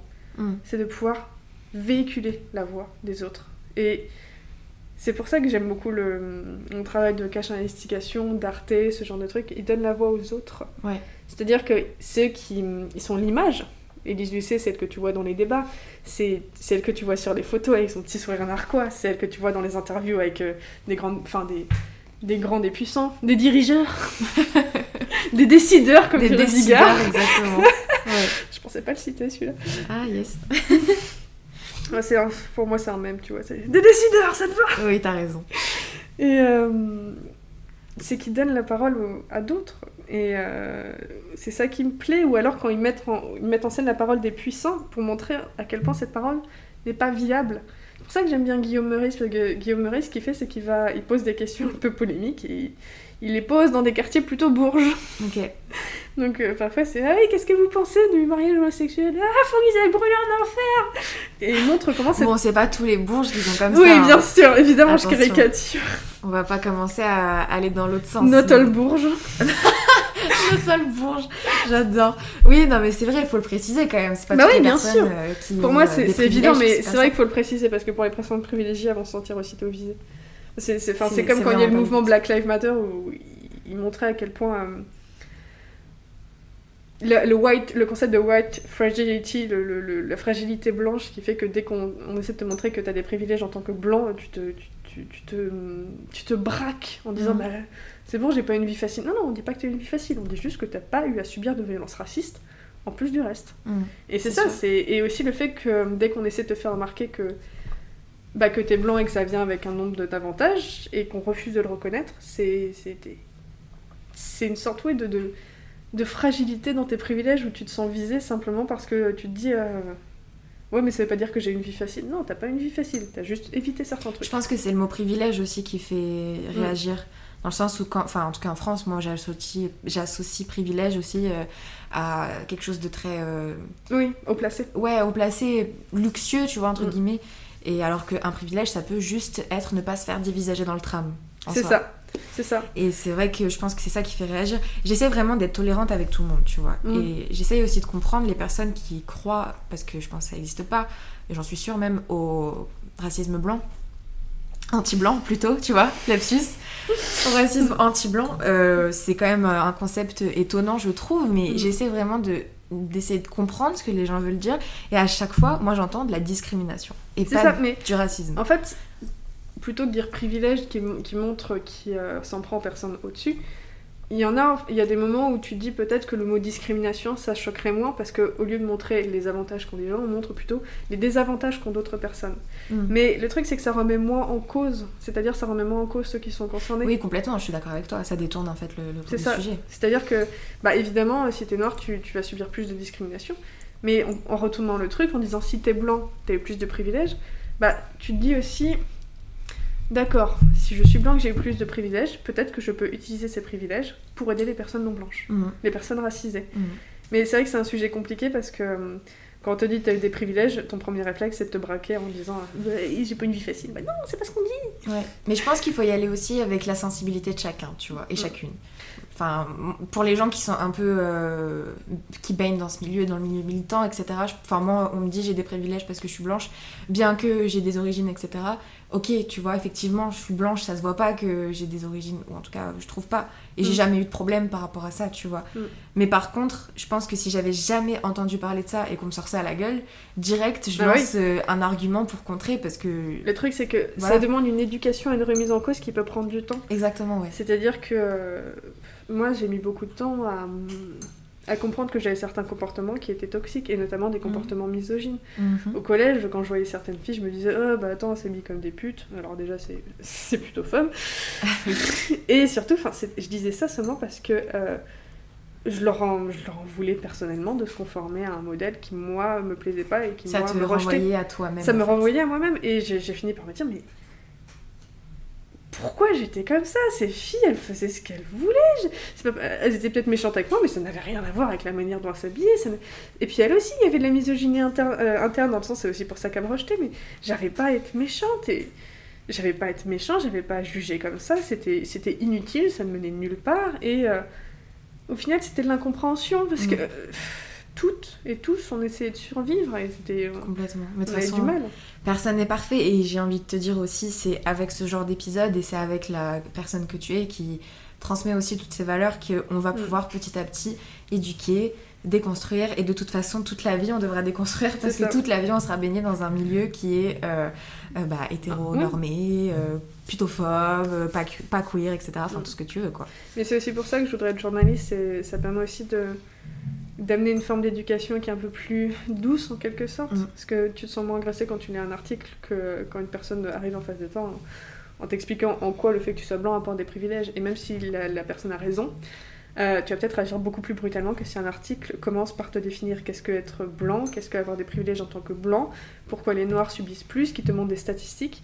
Et, c'est pour ça que moi je voudrais être journaliste, c'est parce que je sais que ça peut être compliqué de s'informer ça peut être compliqué de poser les bonnes questions. Tu l'as dit tout, toi-même, quand on parlait de la, question queer et de la question non binaire, mhm. bah, je sais pas je sais pas forcément, je sais pas quel vocabulaire utiliser, j'hésite un peu, il y a pas forcément, j'ai pas forcément de gens dans mon entourage à qui poser les questions. Et moi, c'est pour ça, c'est, je veux être la personne avec, euh, qui peut te donner des, réponses sans que tu aies besoin de lui parler. Mhm. Parce que je sais que c'est compliqué de parler aux gens, moi j'ai toujours peur des gens. Et je leur donnais l'occasion, en fait, de parler et de comprendre je donnais aux personnes qui ne peuvent pas parler l'occasion de parler, aux personnes qui ont du mal à comprendre, l'occasion de comprendre, mm. sans avoir à être euh, une façon en fait presque gentille de déconstruire plutôt que euh, une manière qui serait considérée comme plus agressive, même, même si elle est légitime en soi. Complètement. Euh, j'aimerais qu'on change un peu de sujet parce qu'il y en a un autre qui est mm. très intéressant et que je pense on devrait aussi détailler. Euh, tu te définis comme, comme tu me l'as dit, pansexuel mm. et sur le spectre de la sexualité. Du coup, ce serait pan romantique et sur le spectre de la sexualité. Du coup, logique, effectivement. mais oui, mais ça, c'est comme c'est. Mm, comme pareil, là, ça demande un vocabulaire assez particulier, c'est pas forcément les premiers trucs que je dis, bah, surtout parce que bah, tout le monde n'a pas à savoir. Mm. Parce que ça, c'est un peu. oui, complètement. Ça me concerne. Et. Euh, mais euh, oui, donc pan romantique dans le sens où je peux aimer tous les genres, c'est-à-dire que euh, je m'en fous un peu du genre de la personne. Moi, ce qui va m'intéresser, bah, c'est la personne en elle-même. Enfin, c'est-à-dire que fille, garçon, non-binaire, personne trans, euh, à genre, euh, gender fluide, je m'en fiche un peu. Toutes les personnes sont intéressantes et c'est vraiment les personnes qui m'intéressent.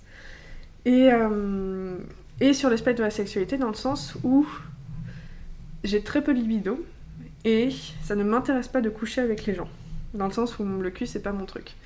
Et euh, ça, ça a été très compliqué de le découvrir que j'étais asexuelle. C'était très compliqué pour la sexualité parce que. euh, Quand je dis, alors juste le préciser, parce que je pense qu'il y a des, des personnes qui savent pas, c'est asexuel et non Mhm. pas la sexualité. Oui, du coup. Parce que du coup, ça porter à à.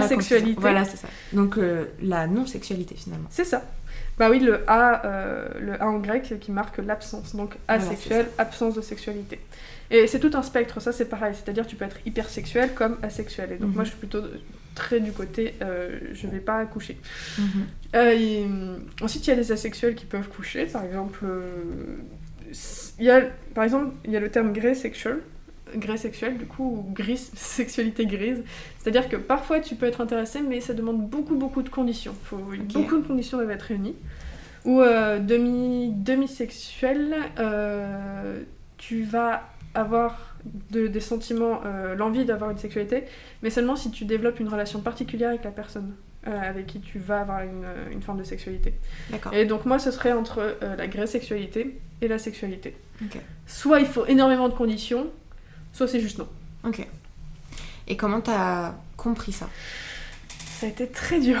C'était très très dur parce que bah, dans une société hyper sexuelle, on ne m'a jamais dit que j'avais le droit de pas, de pas vouloir. Mm. Donc j'ai toujours eu un rapport extrêmement chaotique au cul.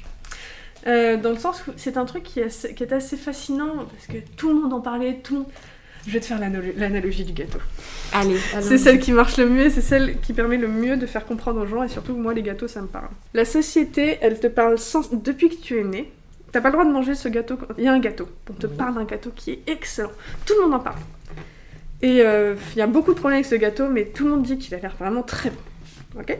T'as pas le droit de le manger quand t'es petit, voilà. Plus tu grandis, plus on t'en parle. Il y a un moment, t'es censé commencer à avoir envie de manger ce gâteau très fort Mhm. tu finis par. Il y a des gens qui sont obsédés avec ce gâteau. Et du coup, toi, tu le vois, tu vois le, le comportement qu'ont les gens avec ce gâteau, et tu dis, waouh, il doit être pas mal ce gâteau. Enfin, tout le monde en parlant bien, forcément, c'est bien.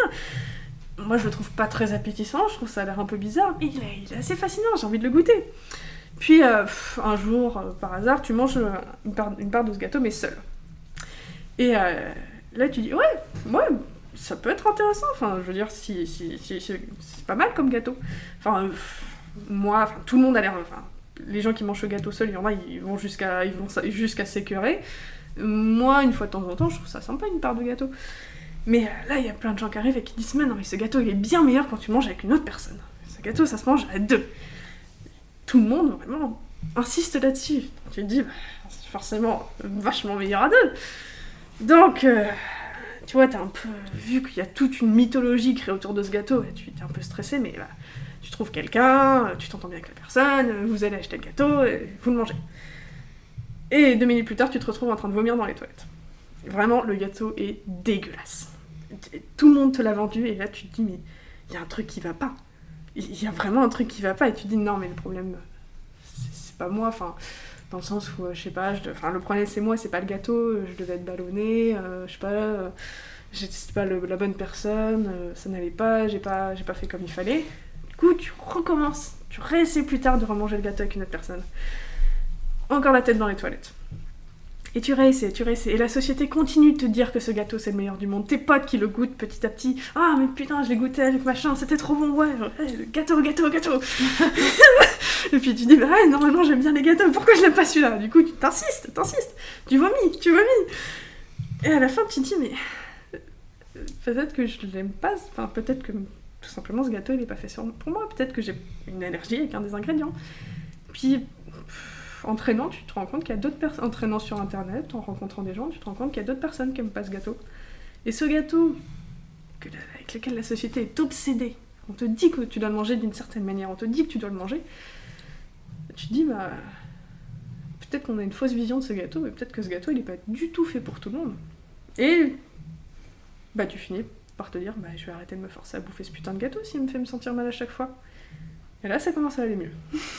Et quand tu rencontres des gens, bah, tu peux dire, ah non, moi, le gâteau, je n'aime pas, enfin, euh, je suis allergique à un truc dedans, je peux pas le manger. Mm. Et il y a des gens, ils réagissent très mal. Quoi Mais tu peux pas manger le gâteau Mais ça va pas c'est juste, t'as pas rencontré la bonne personne C'est un peu quand tu dis que t'aimes pas le Nutella. Quoi Mais c'est la meilleure chose au monde Oui, Non, non, oui. non. Euh, le Nutella, ça va pas. C'est vraiment comme le Nutella, c'est bon, mais il y a plein de trucs toxiques dedans. Mm, mm. Je donne une vision de la sexualité Non, mais je trouve que franchement, je ne connaissais pas ce- cette analogie. C'est moi qui l'ai faite. Eh ben, elle est vraiment top parce que ça permet d'expliquer bah, l'entièreté de ça, de ça, euh, voilà, de ce sujet, sans rentrer dans des détails qui soient trop intimes. C'est ça. Et j'aime beaucoup parce que, enfin, moi, les... tout ce qui est analogie avec de la bouffe, ça me parle toujours. Mm. Mais c'est surtout, c'est la plus claire que j'ai trouvée Mm. pour expliquer que le gâteau n'était pas fait pour moi. Et que c'est pas parce que énormément de gens l'adorent et que toute la société en parle que toi, tu vas l'aimer. Et moi, ce gâteau, je l'aime pas.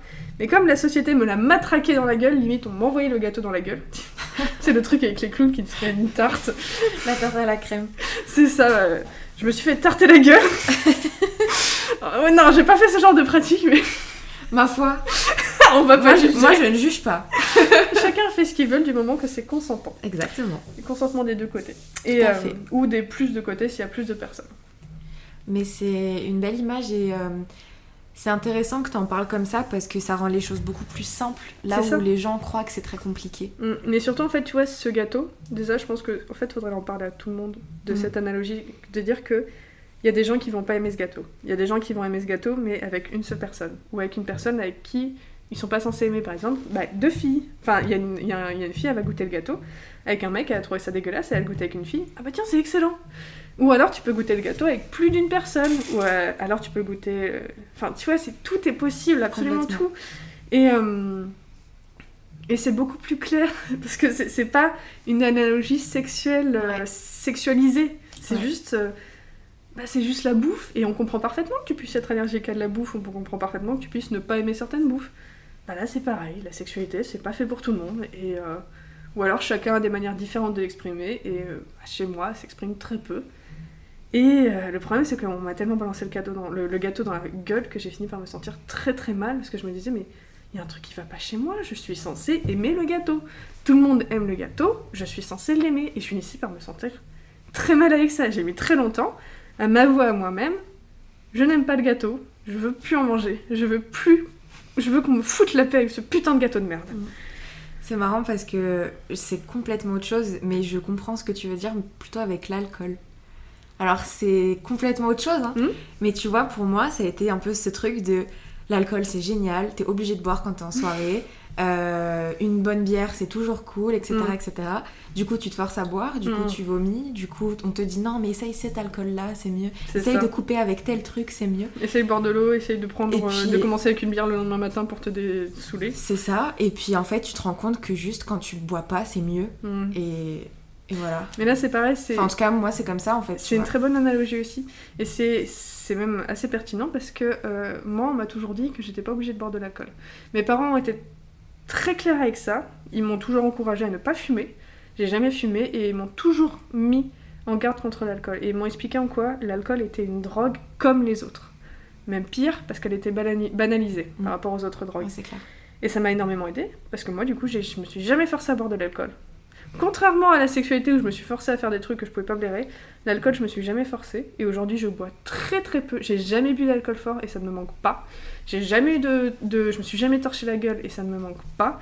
J'ai jamais eu de gueule de bois sauf une fois où j'étais malade et j'ai juste bu une bière. Mais comme, comme j'avais très mal dormi, j'ai eu ce qui était le plus proche d'une gueule de bois et je veux jamais recommencer. Et je m'en sens que mieux. Et. euh, Ça fait- se rapproche beaucoup de ce que tu disais. Même si c'est des Mm. thématiques complètement différentes, avec des enjeux très différents, etc. Mm. Mais il y a un point commun qui est très important, c'est l'éducation. Mm. On m'a appris que j'étais pas obligée de prendre de l'alcool. On Ouais. m'a appris en quoi l'alcool c'était pas forcément fait pour tout le monde, en quoi l'alcool était dangereux. En quoi l'alcool, il y avait des trucs qui n'allaient pas. Je dis pas que la sexualité est dangereuse, mais on m'a jamais appris en quoi j'étais pas obligée d'avoir une sexualité. On m'a jamais appris en quoi il y a des gens juste ça leur plaît pas. On m'a jamais appris. Enfin, quand tu regardes la vision qu'on donne de la sexualité au collège et au lycée, Ouais, c'est terrible. déjà on va te parler en priorité des trucs dangereux. Ouais. On va te parler de comment il faut te protéger, mais on remet Si, on tout le truc parle. sur. Oui, mais on remet toujours tout sur la meuf. C'est à la personne à vulve de prendre les contraceptions, de passer par les hormones, de se défoncer le gueule et la, la- la gueule, la santé mentale et euh, Et tout le reste. tout, tout le reste. Enfin, c'est-à-dire que c'était. Moi, je suis déjà passée par, euh, par des. J'ai jamais trouvé un seul moyen de contraception qui allait. La pilule, je pouvais pas la prendre parce que j'allais l'oublier. C'était sûr. J'ai toujours une très mauvaise mémoire pour ce genre de truc. J'ai essayé euh, l'anneau vaginal, tu vois ce que c'est? Ouais. Je me suis tapé une infection. Ah putain. Et surtout, je, je craignais qu'il tombe à chaque fois. J'ai essayé le patch. Je sais pas si c'était les hormones, mais je me suis mis à devenir paranoïaque, notamment avec le patch. Et surtout, enfin, Ah oui. j'avais des sautes d'humeur assez brutales. Ah, ça c'est terrible aussi. Et au final, j'ai fini avec le stérilet. Euh, Déjà, j'avais des règles pas sympas. Elles ont pété un câble. C'était vraiment ultra agressif. C'était, J'étais en PLS pendant 5 jours. Ah ouais. Mes, mes règles duraient presque une semaine. J'étais mort à chaque fois et ça faisait extrêmement mal. Mm. Et au final, mon, mon, mon stérilet avait un problème de, de fabrication, il a fallu le retirer en avance. Au final, ça m'arrangeait parce que c'est au moment, euh, c'était à peu près un an après que je m'accepte enfin en tant qu'asexuel et que j'arrête de forcer des trucs euh, sur moi. Mm. Donc euh, depuis, euh, j'ai pas de moyen de, contraception, mais c'est très bien parce que je n'ai plus. Puis euh, même si je niquais, ce serait sûrement pas avec des mecs, enfin pas des personnes avec pénis, donc j'aurais pas forcément besoin de me protéger. Mm. Et euh, je n'en vais que mieux. Bah ouais, Parce c'est que- clair. Soit t'as des trucs, euh, bah soit t'as le stérilet au cuivre, mais ça demande quand même de se poser. Ça fait mal à la pose et tes règles pètent un câble. Ça c'est des trucs hormonaux et c'est facile de- d'être déréglé. Hein. Ouais, c'est clair. Mais c'est vrai que ça, euh, j'ai fait une interview d'ailleurs qui va sortir certainement avant celle-ci, euh, sur euh, Manon qui a avorté Mhm. et qui a toujours euh, eu ce poids de la contraception. Mhm. Et euh, on en parle là-dedans, donc euh, je remettrai dans, le- dans la description le lien. Mais c'est vrai que c'est un vrai truc et c'est même, par exemple, pour moi, euh, qui suis en relation depuis euh, un petit moment, j'en ai marre de oui, toujours avoir à prendre soit la pilule, soit autre chose. C'est un moment donné- mentale. ce qui est fou, tu vois, c'est que les personnes qui ont un utérus, euh, elles ovulent quelques jours dans le mois. Mhm. Alors que, On a eu passé les mêmes postes. alors que, exactement, une personne à pénis Elle a est juste- stérile constamment. Mais oui, elle a juste à mettre un truc pendant le moment où elle nique, et c'est bon, c'est fini. Alors que nous, on doit, les personnes à utérus, du coup, nous, je dis les personnes à utérus, on se prend tout dans la gueule. Ouais. Et, mais c'est pareil aussi pour revenir à la question de l'éducation sexuelle euh, actuelle. Déjà, on ne montre jamais aux filles ce qu'est un clitoris, et encore moins aux garçons. C'est-à-dire que moi, je n'ai pas vu un clitoris avant mes 18 ans. Ouais, pareil. Quand j'étais sortie de l'éducation secondaire, quand Mm. j'étais en prépa littéraire, ça n'avait rien à voir. Et c'était en me traînant sur Internet Ouais, et dans des milieux féministes. Donc déjà, j'étais un peu vénère. Mm. Surtout de voir que bah, on a un peu le meilleur organe du monde. Déjà, Oui, ça, vrai. déjà sa forme est hilarante. Ensuite, il est... Non mais je suis désolée, moi ça...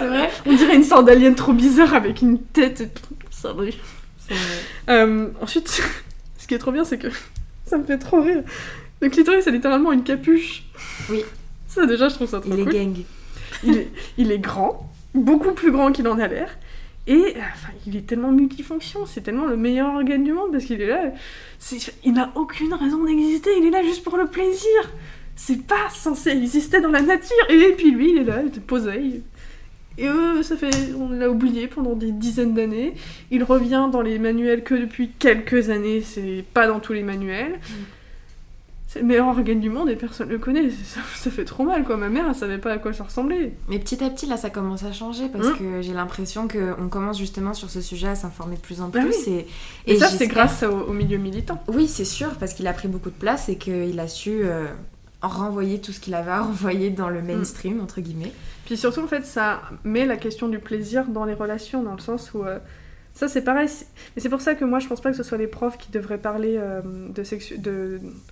C'est pas les profs de SVT qui devraient faire l'éducation sexuelle, c'est des intervenants. Des intervenants, des intervenantes qui viennent de milieux où ils sont informés, qui viendraient pour t'expliquer.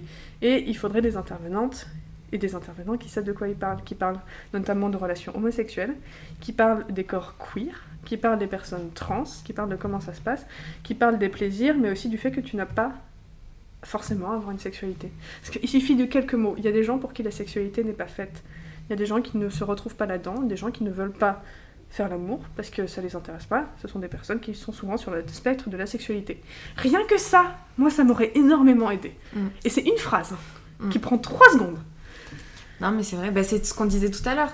J'avais. euh, bon, là, je vais pas pouvoir te poser la question, mais de Mm. toute façon, on y a déjà plus ou moins répondu. Je voulais te demander est-ce que c'était compliqué le langage et séparer les gens que de rajouter des cases?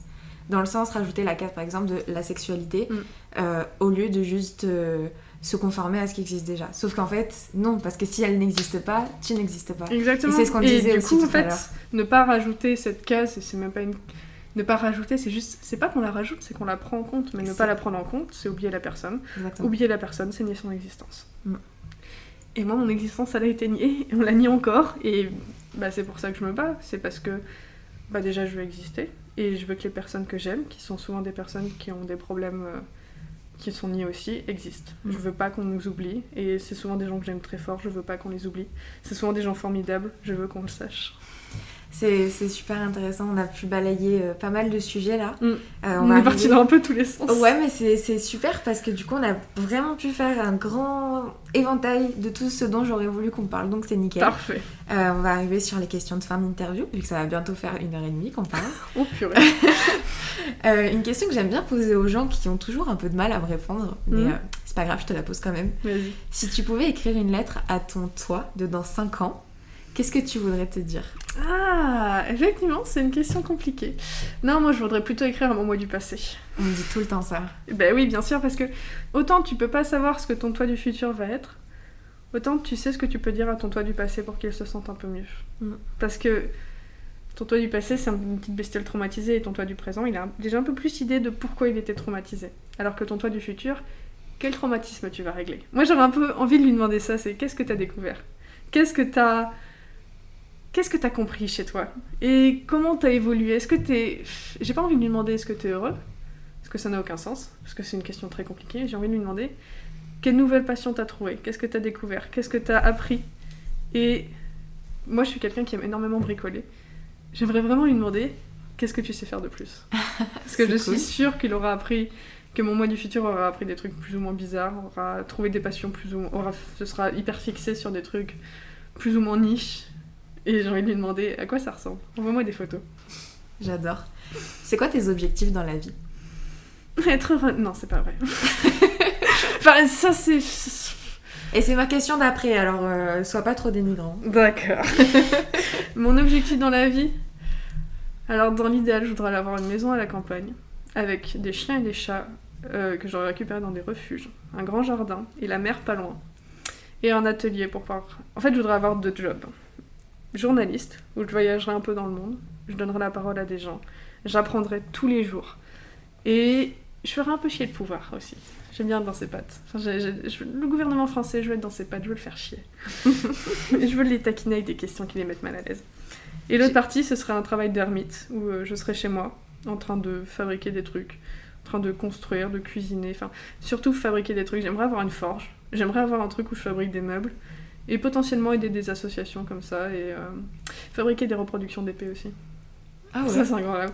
Bah, déjà, je travaille beaucoup le tissu et je voudrais continuer à le travailler. Je fais du crochet, je fais de la couture, je fais de la broderie. Ça, je veux continuer. J'aime trop. Je fais des patchs avec écrit à cap dessus. J'aime beaucoup.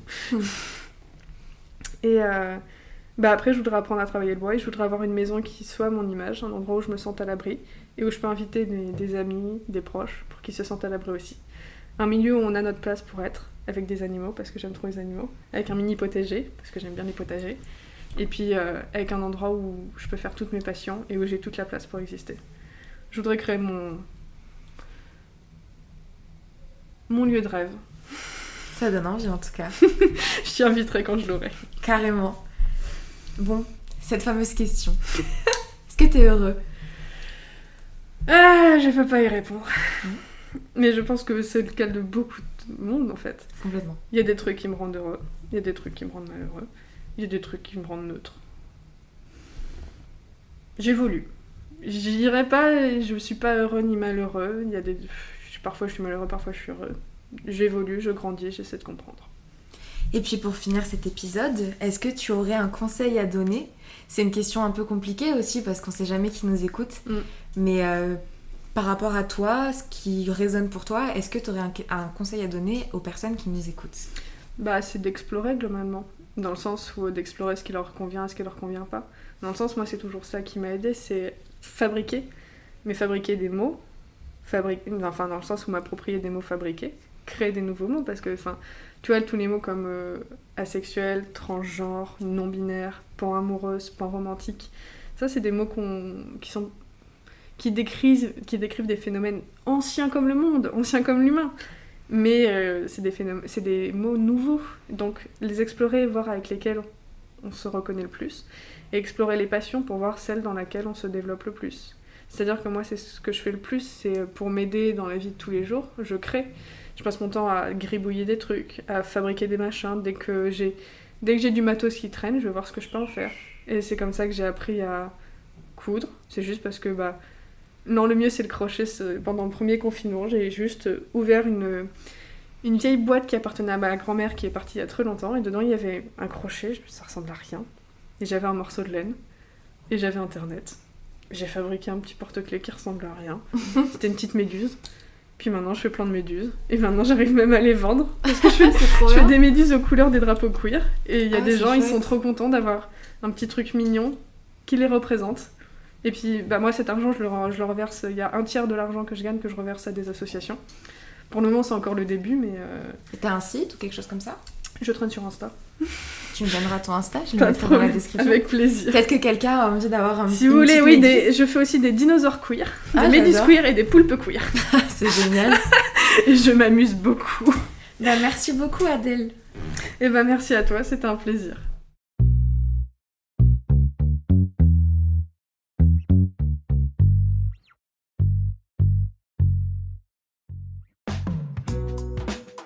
Merci à toi d'avoir écouté l'épisode jusqu'au bout. Je t'invite dès aujourd'hui à soutenir Bouteille à la mer en mettant 5 jolies étoiles sur Apple Podcast avec un commentaire pour me dire ce que tu as pensé de cet épisode. Tu peux aussi venir t'abonner à la chaîne YouTube et à l'Instagram de Bouteille à la mer que tu retrouveras en description. Pour me donner des idées de sujets à aborder, témoigner toi-même sur une thématique en particulier ou me contacter pour partager ton témoignage dans une interview sur ton parcours, sur tes combats, sur ton vécu, tu peux m'envoyer un mail à l'adresse bouteille à la mer du 6 podcast outlook.fr.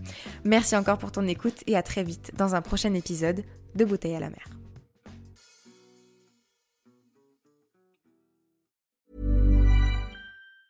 Ever catch yourself eating the same flavorless dinner three days in a row? Dreaming of something better? Well, HelloFresh is your guilt-free dream come true, baby. It's me, Kiki Palmer. Let's wake up those taste buds with hot, juicy pecan-crusted chicken or garlic butter shrimp scampi. Mm. Hello Fresh. Stop dreaming of all the delicious possibilities and dig in at HelloFresh.com. Let's get this dinner party started.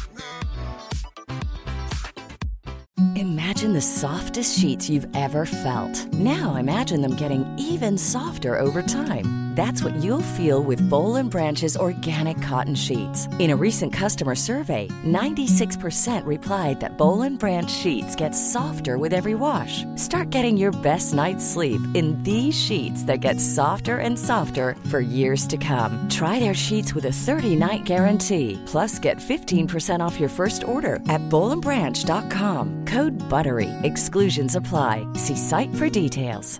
Even when we're on a budget, we still deserve nice things. Quince is a place to scoop up stunning high-end goods for 50 to 80% less than similar brands. They have buttery soft cashmere sweaters starting at $50, luxurious Italian leather bags, and so much more. Plus, Quince only works with factories that use safe, ethical, and responsible manufacturing. Get the high-end goods you'll love without the high price tag with Quince. Go to quince.com slash style for free shipping and 365-day returns.